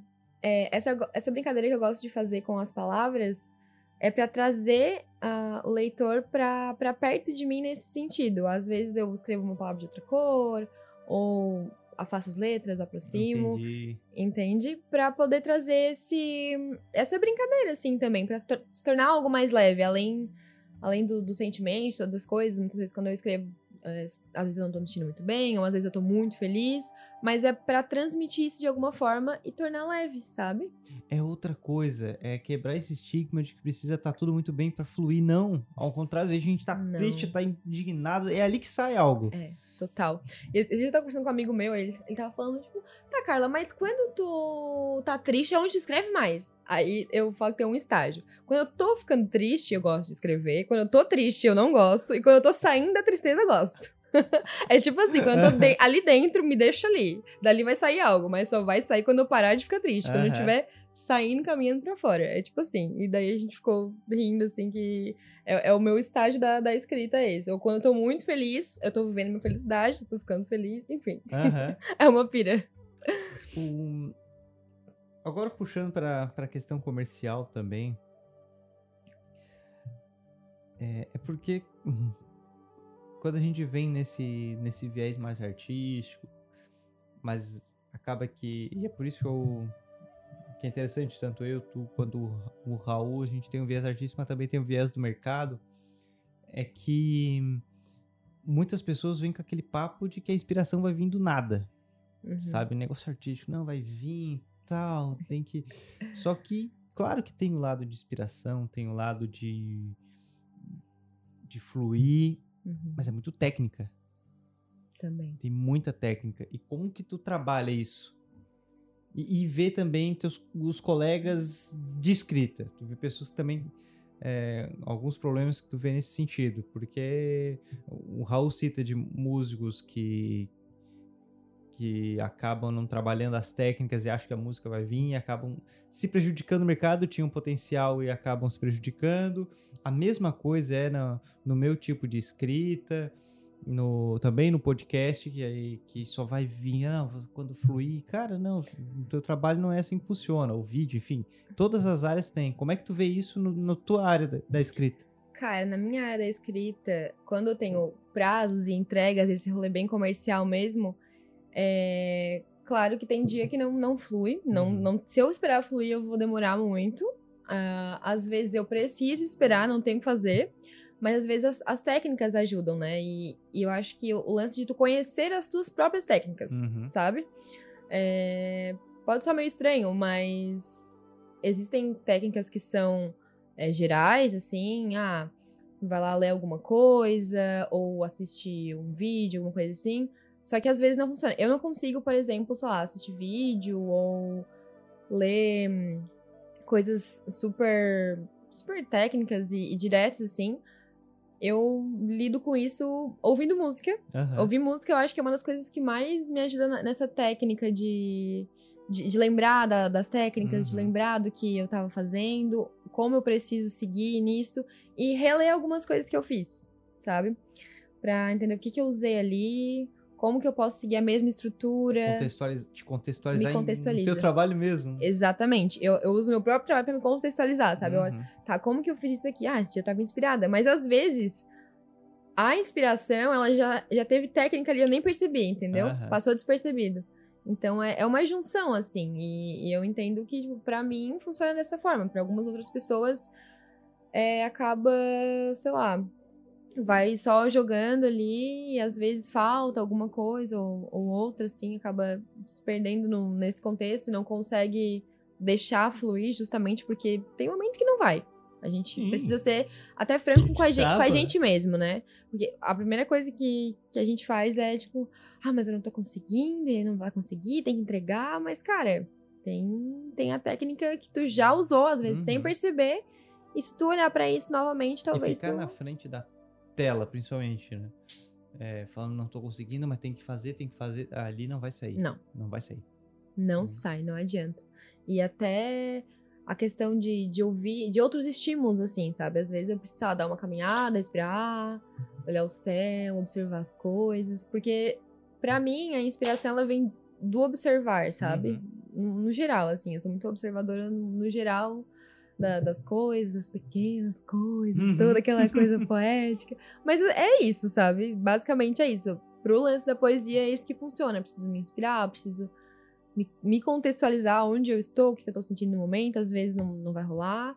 Mas se eu preciso escrever algo, eu não posso ficar ali na frente. Eu tenho que fazer as coisas andarem fora dali. Lá no início a gente falou a questão de como é um, é um escape esses projetos. Pra ti, o, o quão impactante é na tua saúde mental a escrita? Cara, deu até um respiro de alívio. Minha psicóloga falaria assim, ó, respirou. É, não, então, é um. Eu me emociono. Aquelas. a, a escrita, ela é uma forma de eu. Agora eu vou ser um pouco mais profunda. Aham. eu, eu li algo esses, esses tempos que é sobre como a arte, no geral, ela é a asa e o gelo. Por quê? A Aline Bay falou isso. A, a asa e o gelo, por quê? Porque a asa, foi a conclusão que eu tive, né? É fazer tu voar, de alguma forma. E o gelo é fazer, de alguma forma, parar o tempo. Não parar o tempo, mas te trazer pro presente. Uhum. Porque, principalmente, sobre a saúde mental e tudo mais, às vezes a gente não tá aqui. A gente não consegue ficar no agora e é muito difícil. E a escrita, ela me traz pro agora. A escrita, ela me, me deixa, faz, é, deixa fazer sentido aqui. Entende? Uhum. Eu, eu vejo que ali eu tô, eu- ela espera, o papel, o, o bloco de notas, ele me espera. Uhum. Ele, se eu quiser trocar uma palavra, eu posso trocar. Se eu quiser falar de alguma coisa que ninguém vai querer ouvir, ou que eu sinto que as pessoas não querem ouvir, que não é bem aceito socialmente, sei lá, de qualquer sentimento que seja sentido que eu não quero, ou eu sinto que eu não posso compartilhar com outras pessoas, vai estar ali. Às vezes de uma forma subjetiva e tal, mas vai estar ali. E a, a folha, ela me espera. Ela é esse Uhum. gelo, sabe? Ela vai ficar ali, o tempo vai estar vai tá passando, mas eu posso sentir que eu estou aqui nesse momento. Entende? Isso é muito precioso pra mim, porque é onde as coisas fazem sentido pra mim. Onde eu posso voar pra longe, pra pra dentro de mim, digamos, né? O lon- o longe que é Aham. perto. Ó, pira. já vai sair Sim. um poema daqui já. Mas é isso, sabe? É mais nessa vibe de é, eu poder estar presente. Que o papel me espera, que as palavras me esperam, que eu posso trocar palavras, que eu posso usar a palavra que eu quiser, que eu posso ser quem eu quiser, no, no tempo que eu quiser. E isso me conforta, me deixa. faz eu me sentir melhor. E aí, quando eu termino o que eu escrevo, eu penso, ufa, é isso. Profundo. Bom, né? Não, e, e cabe muito bem na questão do- da ansiedade atual. Exato. A ansiedade atual é tudo pra ontem, tudo pra ontem, e os prazos aqui, prazos ali, tal, tal, tal, tal, tal, tal. É importante cair no agora. Total, completamente. Porque a gente, a gente esquece, né? É muito fácil a gente esquecer que a gente tá aqui, sabe? E até porque, tipo, ai, amanhã tem que fazer tal coisa. E tem que fazer, sabe? É, é aquela. As duas palavrinhas tem que fazer, tem que. E aí a gente se prende no tem que fazer tal coisa que às vezes a gente não se permite olhar pra dentro e a, a, a escrita ela me faz olhar, porque se eu Uhum. olho pra mim eu consigo colocar pra fora. Eu não consigo escrever se eu não tô olhando pra mim. Esses dias eu até tava rindo sozinha, que eu vim do fui do trabalho até em casa escrevendo no bloco de notas. Que eu fiz massa. quase um, um primeiro capítulo de um livro. Aham. Eu não estava totalmente no, no aqui, digamos, na, no contexto do atravessar a rua e Aham. tal. Até tava meio. Só porque eu precisava Colocar aquilo. colocar pra fora. Precisava Aham. falar, precisava. Não sei, eu tava sentindo milhares de coisas ao mesmo tempo que eu não sabia também o que que era. E aquilo aí também me ajudava a entender, sabe? E depois, lendo o que eu escrevi, é um encontro, sabe? É um Legal. encontro comigo. Aham. É muito legal. Eu, ontem eu fiquei muito orgulhoso de mim mesmo.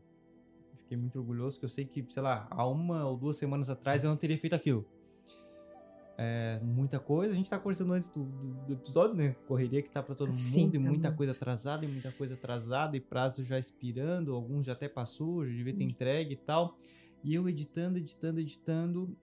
é, a atualização do, do programa ali veio com um erro que tava, não tava conseguindo salvar o vídeo. Não tava dando pra salvar os vídeos e isso me comeu um tempo até eu achar a solução. E os caras falaram, não, depois da atualização tá dando esse problema recorrente, tá aqui como arrumar. Não era um problema, é, não, eu não tinha causado problema, uma Uhum. coisa que eu não, não, não se esperava. E eu não fiquei ruim. Eu fiquei muito contente comigo. Porque eu não fiquei ruim com aquilo. Falei, ah, peraí. Eu não imaginava que isso ia acontecer. É um Uhum. problema que muitas pessoas estão tá, tão tendo no mesmo programa. Sim. Me atrasou? Me atrasou. Poderia ter feito muito mais coisa. Mas é isso que eu posso fazer hoje. Uhum. É isso que eu posso fazer hoje, beleza. Salvei aquilo ali. Queria ter feito mais duas coisas, não, não tinha condição. Fechei. Segui minha vida. E aí, no meio do caminho, eu. Caramba, que coisa boa! Que grande feito! Que grande feito. Eu realmente eu não fiquei. Porque assim, ó, eu sei que se fosse umas duas semanas atrás eu ia ficar emburrado, eu ia ficar triste, Uhum. porque o programa deu ruim, eu não consegui fazer, eu ia estar indignado. Frustrado, assim. Total. Uhum. E só que assim, que- vai adiantar alguma coisa ficar A que triste? custo? É, é, Eu sempre pergunto, a que custo? sabe, pô, vai adiantar alguma coisa? Eu ficar triste? Não vai, não vai. Eu ficar triste não vai aparecer o trabalho feito ali. Não, beleza, deixei pra hoje, já devia ter entregue, devia.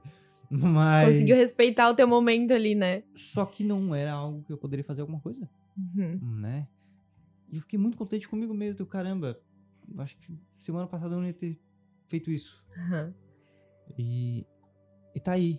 Pequenas vitórias. Pequenas vitórias, pequenas vitórias do dia a dia do, do afegão médio, Aham. mas que, que eu já fiquei muito contente. Porque a gente precisa cair no agora. Com certeza. Cara, é o programa dando problema, não é só comigo. Os caras aqui estão na internet falando que também é com uma porrada de gente, beleza. E é sobre. É, Eu não, eu não quero mais falar essa frase, É. mas ela vem comigo. Uhum. Mas é, é isso. E aí, fechou, sabe? E, e eu, e eu sinto falta disso. Eu sinto falta dessas coisas que tragam as, as pessoas Uhum. pro agora. Uhum. Traz a gente de volta, né? É. Uhum. E essa do, do escrever, do, do- escrever, é, eu, eu escrevo muita ficção também. Uhum. Tô, tô voltando, felizmente, na, na correria. Eu, eu dei um hiato, mas Sim. eu tô num processo ali de cinco contos que eu quero lançar Que tal. massa. E. E aí eu tô no meio de um deles. Que é uma. ah, que aí tava a história ali, eu já meio que sabia o desfecho, mas eu precisava de algo pra encaixar o meio com o desfecho. E eu fiquei travado, sabe? Fiquei travado e eu, cara. E assim, ó, fiquei assemanada. Porque daí eu li tudo, justamente pra voltar, pra entender como- qual a linguagem que eu tava Aham. usando, né? Não, li tudo ali, não, deixa eu entender a linguagem que eu tava usando, tal, tal, Pra voltar. Pra voltar. E aí eu vi aquele aquele problema, eu, como é que eu vou encaixar esse meio com o desfecho que eu quero? E aí fui. Fui, fui, fui. Aí esse final de semana de manhã, a Cintia chegou no café, tô com vontade de fazer uma coisa. Me, como é que ela falou? É, Pedro, eu quero que tu, re- que tu me realize uma vontade. Eu, Ai. eita, porra, vai, vai ser algo difícil. Ah, vamos tomar um café vendo Scooby-Doo. Eu, Porra, que delícia. Sou viciado em Scooby-Doo, vamos. Perfeito. E aí botamos um filme aleatório, Scooby-Doo e Kiss. Amo. Sabe? Pô, Uhum. vamos, botamos um filme aleatório de Scooby-Doo, assim, Scooby-Doo e Kiss, tal, tal. E a gente vendo aquele filme, um dos filmes, olha, uma- já vi tudo que era coisa de Scooby-Doo, aquele ali foi um dos mais aleatórios e é muito gostoso, porque é aleatório, a gente precisa disso um pouco. É, é verdade. Assim, ó, no meio do filme me caiu um negócio. Eu, cara, a solução tá no conto anterior. Virou eu chave. tinha, eu tinha, eu já tinha escrito a solução. Aham. E aí eu trouxe pro meu irmão, cheguei, que ele tá me ajudando nesse conto e tal. Na verdade, a ideia dele, a ideia foi dele, cara, tu precisa botar o personagem e tal no, numa aventura assim.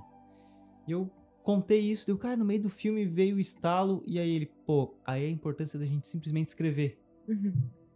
É, às Total. vezes pode não ter, é, pode parecer algo jogado ali, mas vai talvez sirva como uma peça para uma outra Cara, coisa.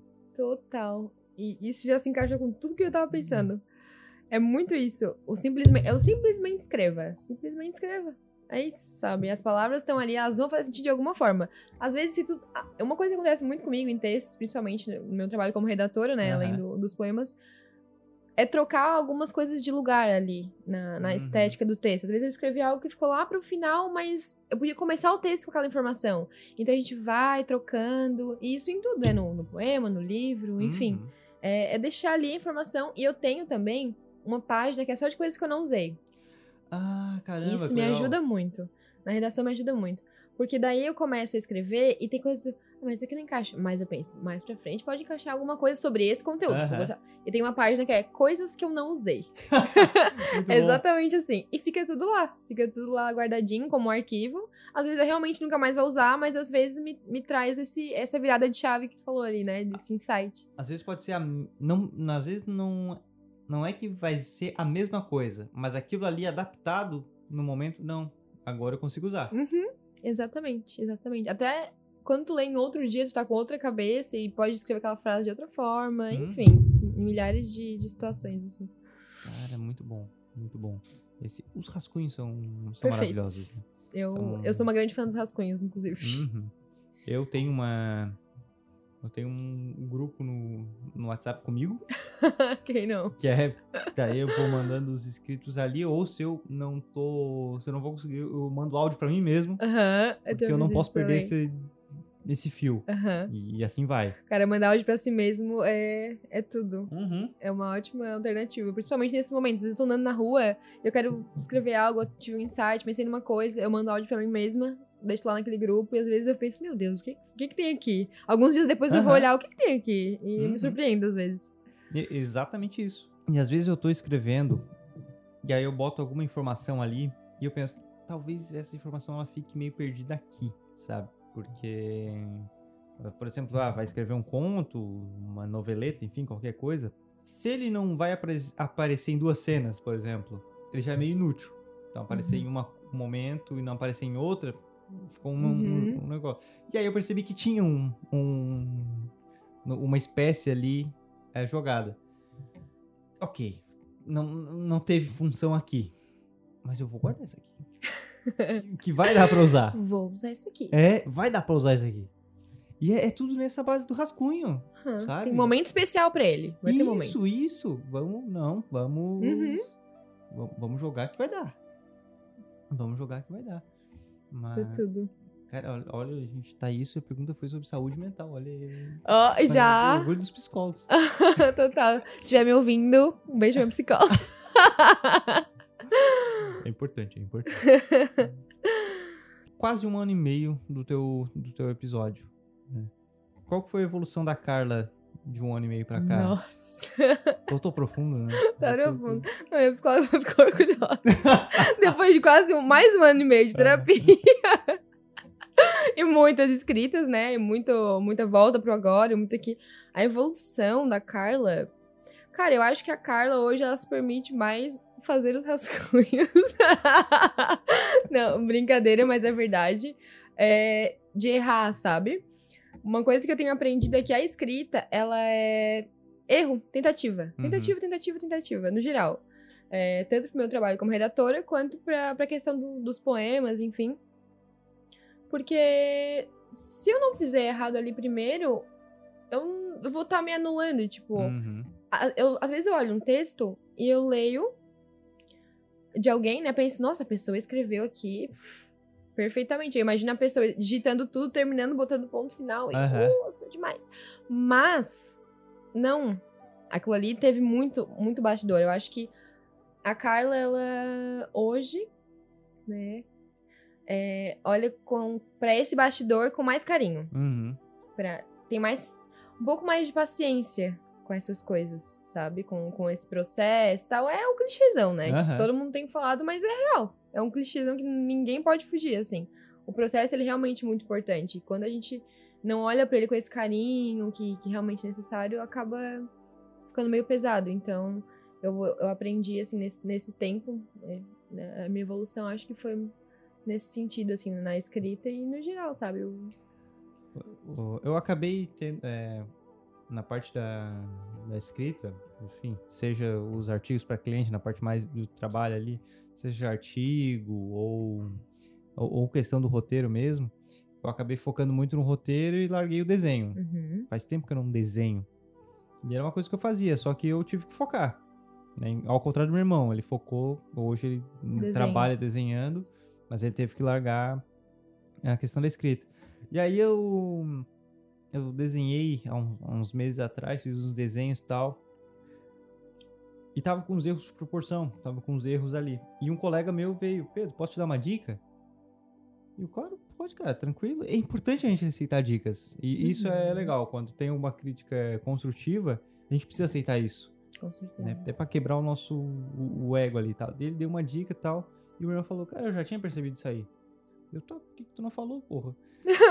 Pois é, Eu, como que Pau no cu. cheguei até? Aí dele. Porque tu precisava simplesmente desenhar. Ele falou, cara, tu precisava desenhar. E talvez se eu te desse essa dica enquanto tu tava desenhando, tu ia te dar uma bloqueada. Perfeito. E eu, pô, realmente, eu só precisava desenhar pra voltar naquele. naquele eu, eu realmente precisava desenhar. Uhum. E tanto que meu amigo me deu a dica depois que eu publiquei. Uhum. Né? Fiz o- as publicações e tal. Mas quando ele me falou assim, eu não te falei nada porque tu precisava desenhar. E se eu te falasse, tu ia travado. Eu, cara. Ele foi incrível, eu achei. Ele mandou. Não, foi, foi, foi pontual, sabe? Ele, ele soltou mu- muito bem. E realmente a gente. E, e a mesma coisa é na escrita. A gente, a gente precisa fazer ali. Simplesmente escrever. Vai ter erro? Claro que vai ter. Pô, sempre tem. Sempre. Uma coisa que me marcou demais é o Jô Soares. O Jô Soares, num programa uma vez, lançou um livro, não, não vou lembrar qual que é. E, e aí os caras vieram elogiando ele, pá, pá, pá, não sei o que, não sei o que, não sei o que. E aí ele falou, não, tudo isso aqui é graças a fulano que fez uma um, um trabalho de... é, Correção? a correção, né? Fez a redação final ali, fez a correção toda. Que ela, eu digo que ela que melhorou esse texto e tal. E eu, caramba, tá, o Jô é fenomenal, Com certeza. é fantástico, mas às vezes a gente engrandece ali e ele mesmo soltou que, pô, pra ele não tava bom não. Que Uhum. ficou bom foi, a, foi as Uhum. mãos da, da A galera que tava nos bastidores. E aí quando tu me falou o bastidor, foi a primeira coisa que veio. Uhum. Eu, é isso aí, cara. A gente tem que Apreciar, esse Apreciar. momento. esse, o bastidor. Uhum. jogar uma ideia. O que, que tu acha disso aí? Aham. Não, pô, isso aqui talvez seja interessante tal, tal coisa. Uhum. Isso aqui poderia melhorar isso. É importante. Porque a Sim. gente aprende nisso. Total. E eu sempre, eu, eu gosto de perguntar, assim, e às vezes, quando tu falou ali, até pensei que às vezes, se ele tivesse te falado, tu poderia ter aceitado, óbvio, Uhum. mas de uma outra forma, talvez, tipo, ah, mas se tu viu ali com, com a tua experiência, com o teu caminhar ali, tipo, foi, foi preciso, Aham. né? Se alguém tivesse te falado, talvez teria cortado esse, esse momento. E, e eu penso nisso também, assim, eu, eu gosto muito de, de saber como tá acontecendo as coisas ali do lado de fora, mas entender que o porquê que tá sendo assim aqui pra mim, sabe? De por que que eu tô fazendo isso dando pequenos passos, por que que esses passos são importantes, enfim. É algo nessa linha, assim, que, que vai me, me empurrando aos pouquinhos pra, pra onde eu, eu quero ir de alguma forma. Uhum. Tu já tens. Já sabe pra onde tu quer ir? Eu não sei. Quem é que sabe, afinal? Cara, e é bom não saber, eu gosto de não saber. E, sabe o que eu acho interessante? É porque. Eu nunca imaginaria que eu estaria trabalhando o que eu tô trabalhando, eu não sei pra onde eu tô indo, eu não sei o Uhum. que que eu vou estar fazendo daqui a 10 anos, eu não faço Uhum. ideia. Não, não faço, não faço. E eu acho interessante. Eu acho legal. Se no momento que eu chegasse, eu fosse falar comigo de 10 anos atrás, che... eu acho que o meu de 10 anos atrás ficaria, caramba. que, loucura. O que dizendo? Aham. E é interessante isso. A gente não sabe, a gente faz mil e uma coisas Uhum. hoje. E é legal. Porque eu sinto muito que que isso, na verdade, é nossa cabeça quebrando um padrão. Uhum. A gente tá quebrando pra gente mesmo. Porque a gente vem de uma, uma leva onde tu é contador. Tu é contador. Deu. É isso. O contador é eu pesco no final de semana. Sabe? Uhum. Ah, eu sou. Eu sou. Arquiteto. Sou arquiteto. Então, tu era uma coisa, eu trabalho no banco, eu trabalho. Enfim, sou professor. E era isso. Bom, sabe? e tu te- na verdade, eu acho que essa cobrança de tu ter que ser isso por muito tempo. Uhum. E hoje em dia a gente faz mil e uma coisas. Sabe? Muita coisa. A gente é. Faz de tudo. Faz de tudo na nossa área. Sabe? Ah, começou a escrever, mas tu viu que dava pra, pra montar um projeto à parte. E Uhum. montou. E desse projeto pode vir uma- surgir uma nova ideia. E pode, sabe? E aí daqui a pouco, há cinco anos atrás, é, cinco anos à frente, tu já vê a cara de hoje, caramba, olha só o que surgiu com, com a ideia aqui. E, e ao mesmo tempo, talvez. Agora eu tô inventando isso agora, assim. Não é Uhum. inventando, eu me, me- me toquei disso agora. Às vezes toda essa confusão que nós fazemos mesmo, essa confusão na nossa mente, é a gente quebrando isso. Aham. Sabe? Pô, peraí, não, não preciso ter uma coisa. Cara, totalmente. Eu tenho aprendido muito com isso, porque, é, como tu a gente é ensinado, né? Vem com a Uhum. gente já isso.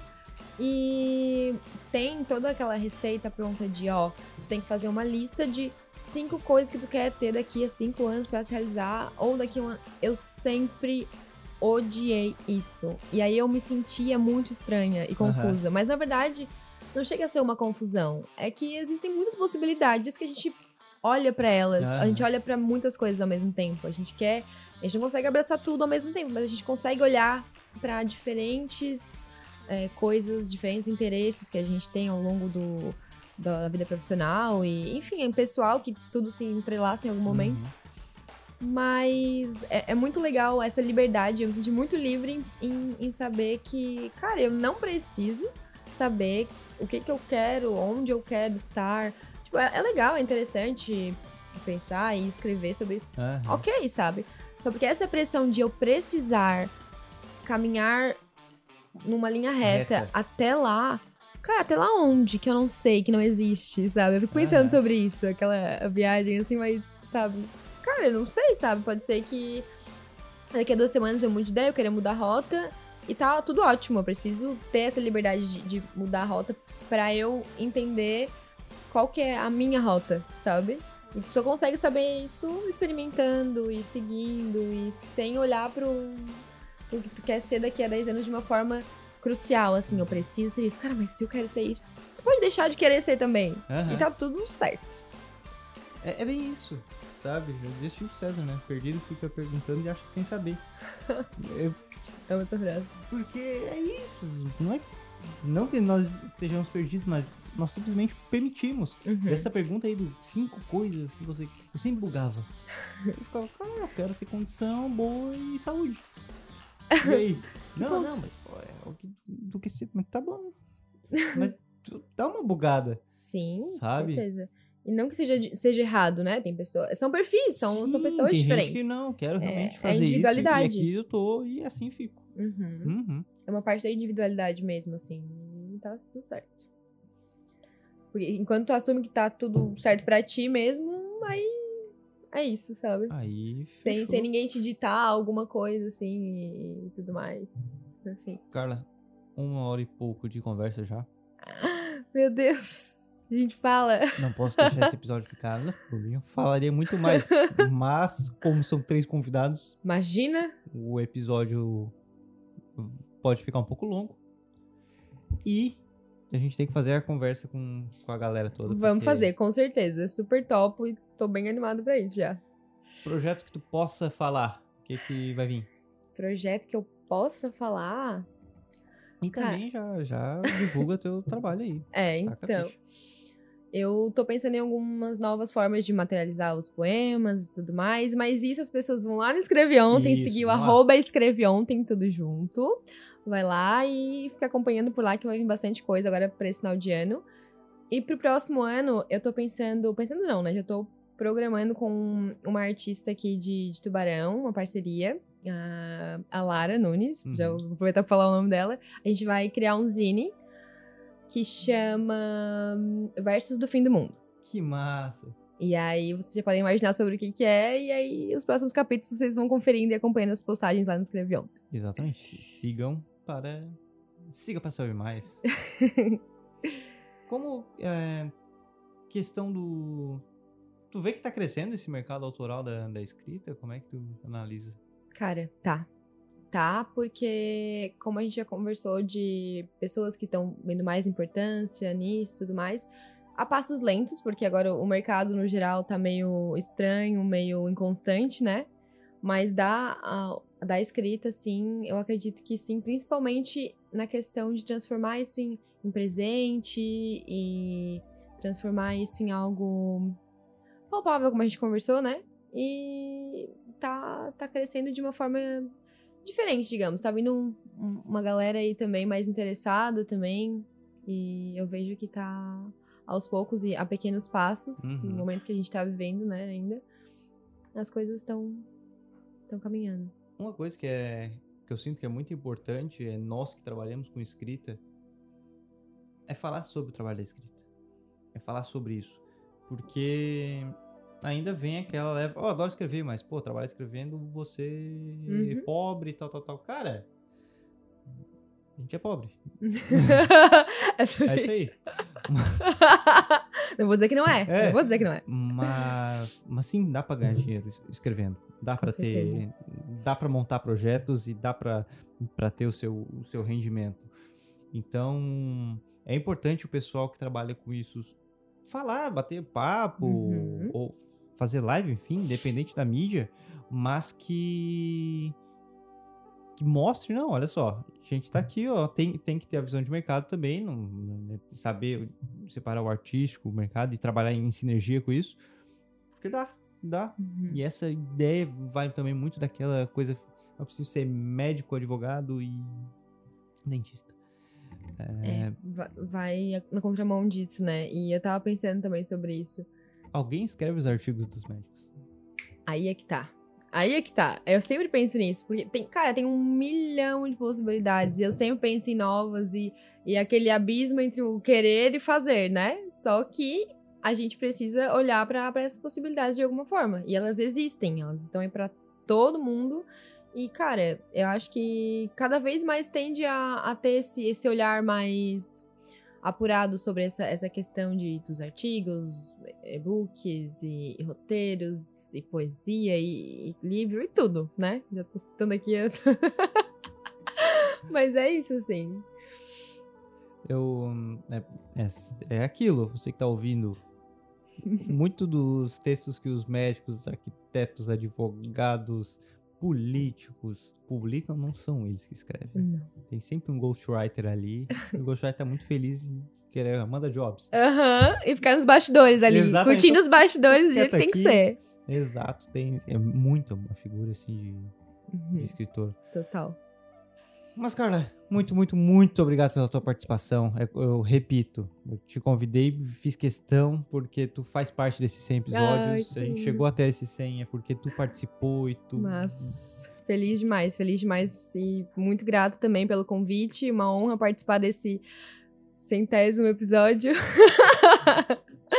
e é isso, imagina. Sempre uma honra participar do, do Pêssego. Não, eu fico, fico contente demais, assim, os, três- os três convidados tudo mais. Fico feliz pra caramba estar no centésimo episódio, cara. Cara, É. sim, quando tu falou assim, ah, vamos participar do do- do- Eu vou, eu vou olhar aqui. Eu vou olhar aqui o que tu participou. Tá. O, porque é isso, é um ano e meio já. Cara, um ano e meio. E passa voando, e passa voando. E foi um momento que também deu uma virada de chave, porque eu tava já meio que. Eu não quero ficar falando de cultura pop. E às vezes eu trago Uhum. naturalmente, de uma forma natural, ou falo sobre. Ou falo sobre. Um. Sei lá, um livro e tal, mas uma coisa natural. Uma coisa natural minha. E agora, quando você chega e e só tá falando sobre aquilo, eu precisava de uma outra coisa. Não, preciso chamar mais gente pra, pra gravar sobre. E e aí tu. E aí tu foi uma das convidadas, porque foi aquela primeira leva de, uhum, de entrevistados. Da galera que. Mas. E, eu, e, aí foi aí que eu percebi, não, eu precisava realmente conversar. Uhum. É isso que eu precisava Trazer conversar. a galera pra uhum. bater um uhum. papo, trocar ideias. Vamos ver aqui, 56, 55, tu foi os 54. Caramba! Meu Deus, é quase. Eu tô na metade. Tô na metade quase. Aham. Uhum. 54. Fui 54. Galera que já veio, já, que já passou, Cara, que... Uhum. quantos episódios e. Foi 54, ó. Aqui é mais 50 episódios. Meu eu Deus. Chamo... Não, Estarei aguardando. Vou, vou, convidar porque a gente tem que bater um papo. Tá, e dando aqui uns 25 episódios. É... principalmente o JB tá, tá muito empolgado. Massa, pra massa. contar do livro dele. e até- Ele não, ele não me contou. Não te contou? Não me contou. Ah, aí é que tá. É, ele, ele- deu pra ver que ele quer realmente é, contar no episódio. Que massa, cara, que massa. Feliz demais. Então pô, já te prepara que eu vou te chamar de novo. Com certeza, E estarei pra outros temas. Pra outros temas. Acabou que os dois ali a gente falou de escrita, mas é porque esse eu quis focar no projeto autoral de cada um. Mas vou Total. te chamar pra outros temas também. Tenha Estarei certeza disso. disponível e ansiosa. Além do escrevião, tu quer divulgar tuas redes sociais? Quer divulgar. Arroba Carla Rosa A com K. Vamos lá. Se quiser trocar ideia também sobre escrita, estou disponível e estamos aí. Muito obrigado, Carla. Muito obrigado a você que ouviu. Seu play predileto, muito, muito, muito obrigado. Eu tenho certeza que você está ouvindo, você faz parte desses 100 episódios e que venham mais 100, mais 200, enfim, você fez parte disso. Espero que tenha gostado desse, desse episódio especial chamando diversos artistas autorais. Fico muito, muito, muito feliz de ter sempre esses convidados e muito, muito feliz de vocês estarem ouvindo. Né, o o pêssego é uma forma de desabafo, uma forma de eu relaxar, de eu descansar, mas também é muito para vocês, porque vocês que estão ouvindo, vocês sentem algo e, e comentam e mandam as mensagens. Eu fico muito contente. Muito obrigado pela sua audiência e até o próximo episódio, que dando um spoiler vai ser sobre 101 Dálmatas. Uh! Vai. Um forte abraço, um beijo e até mais.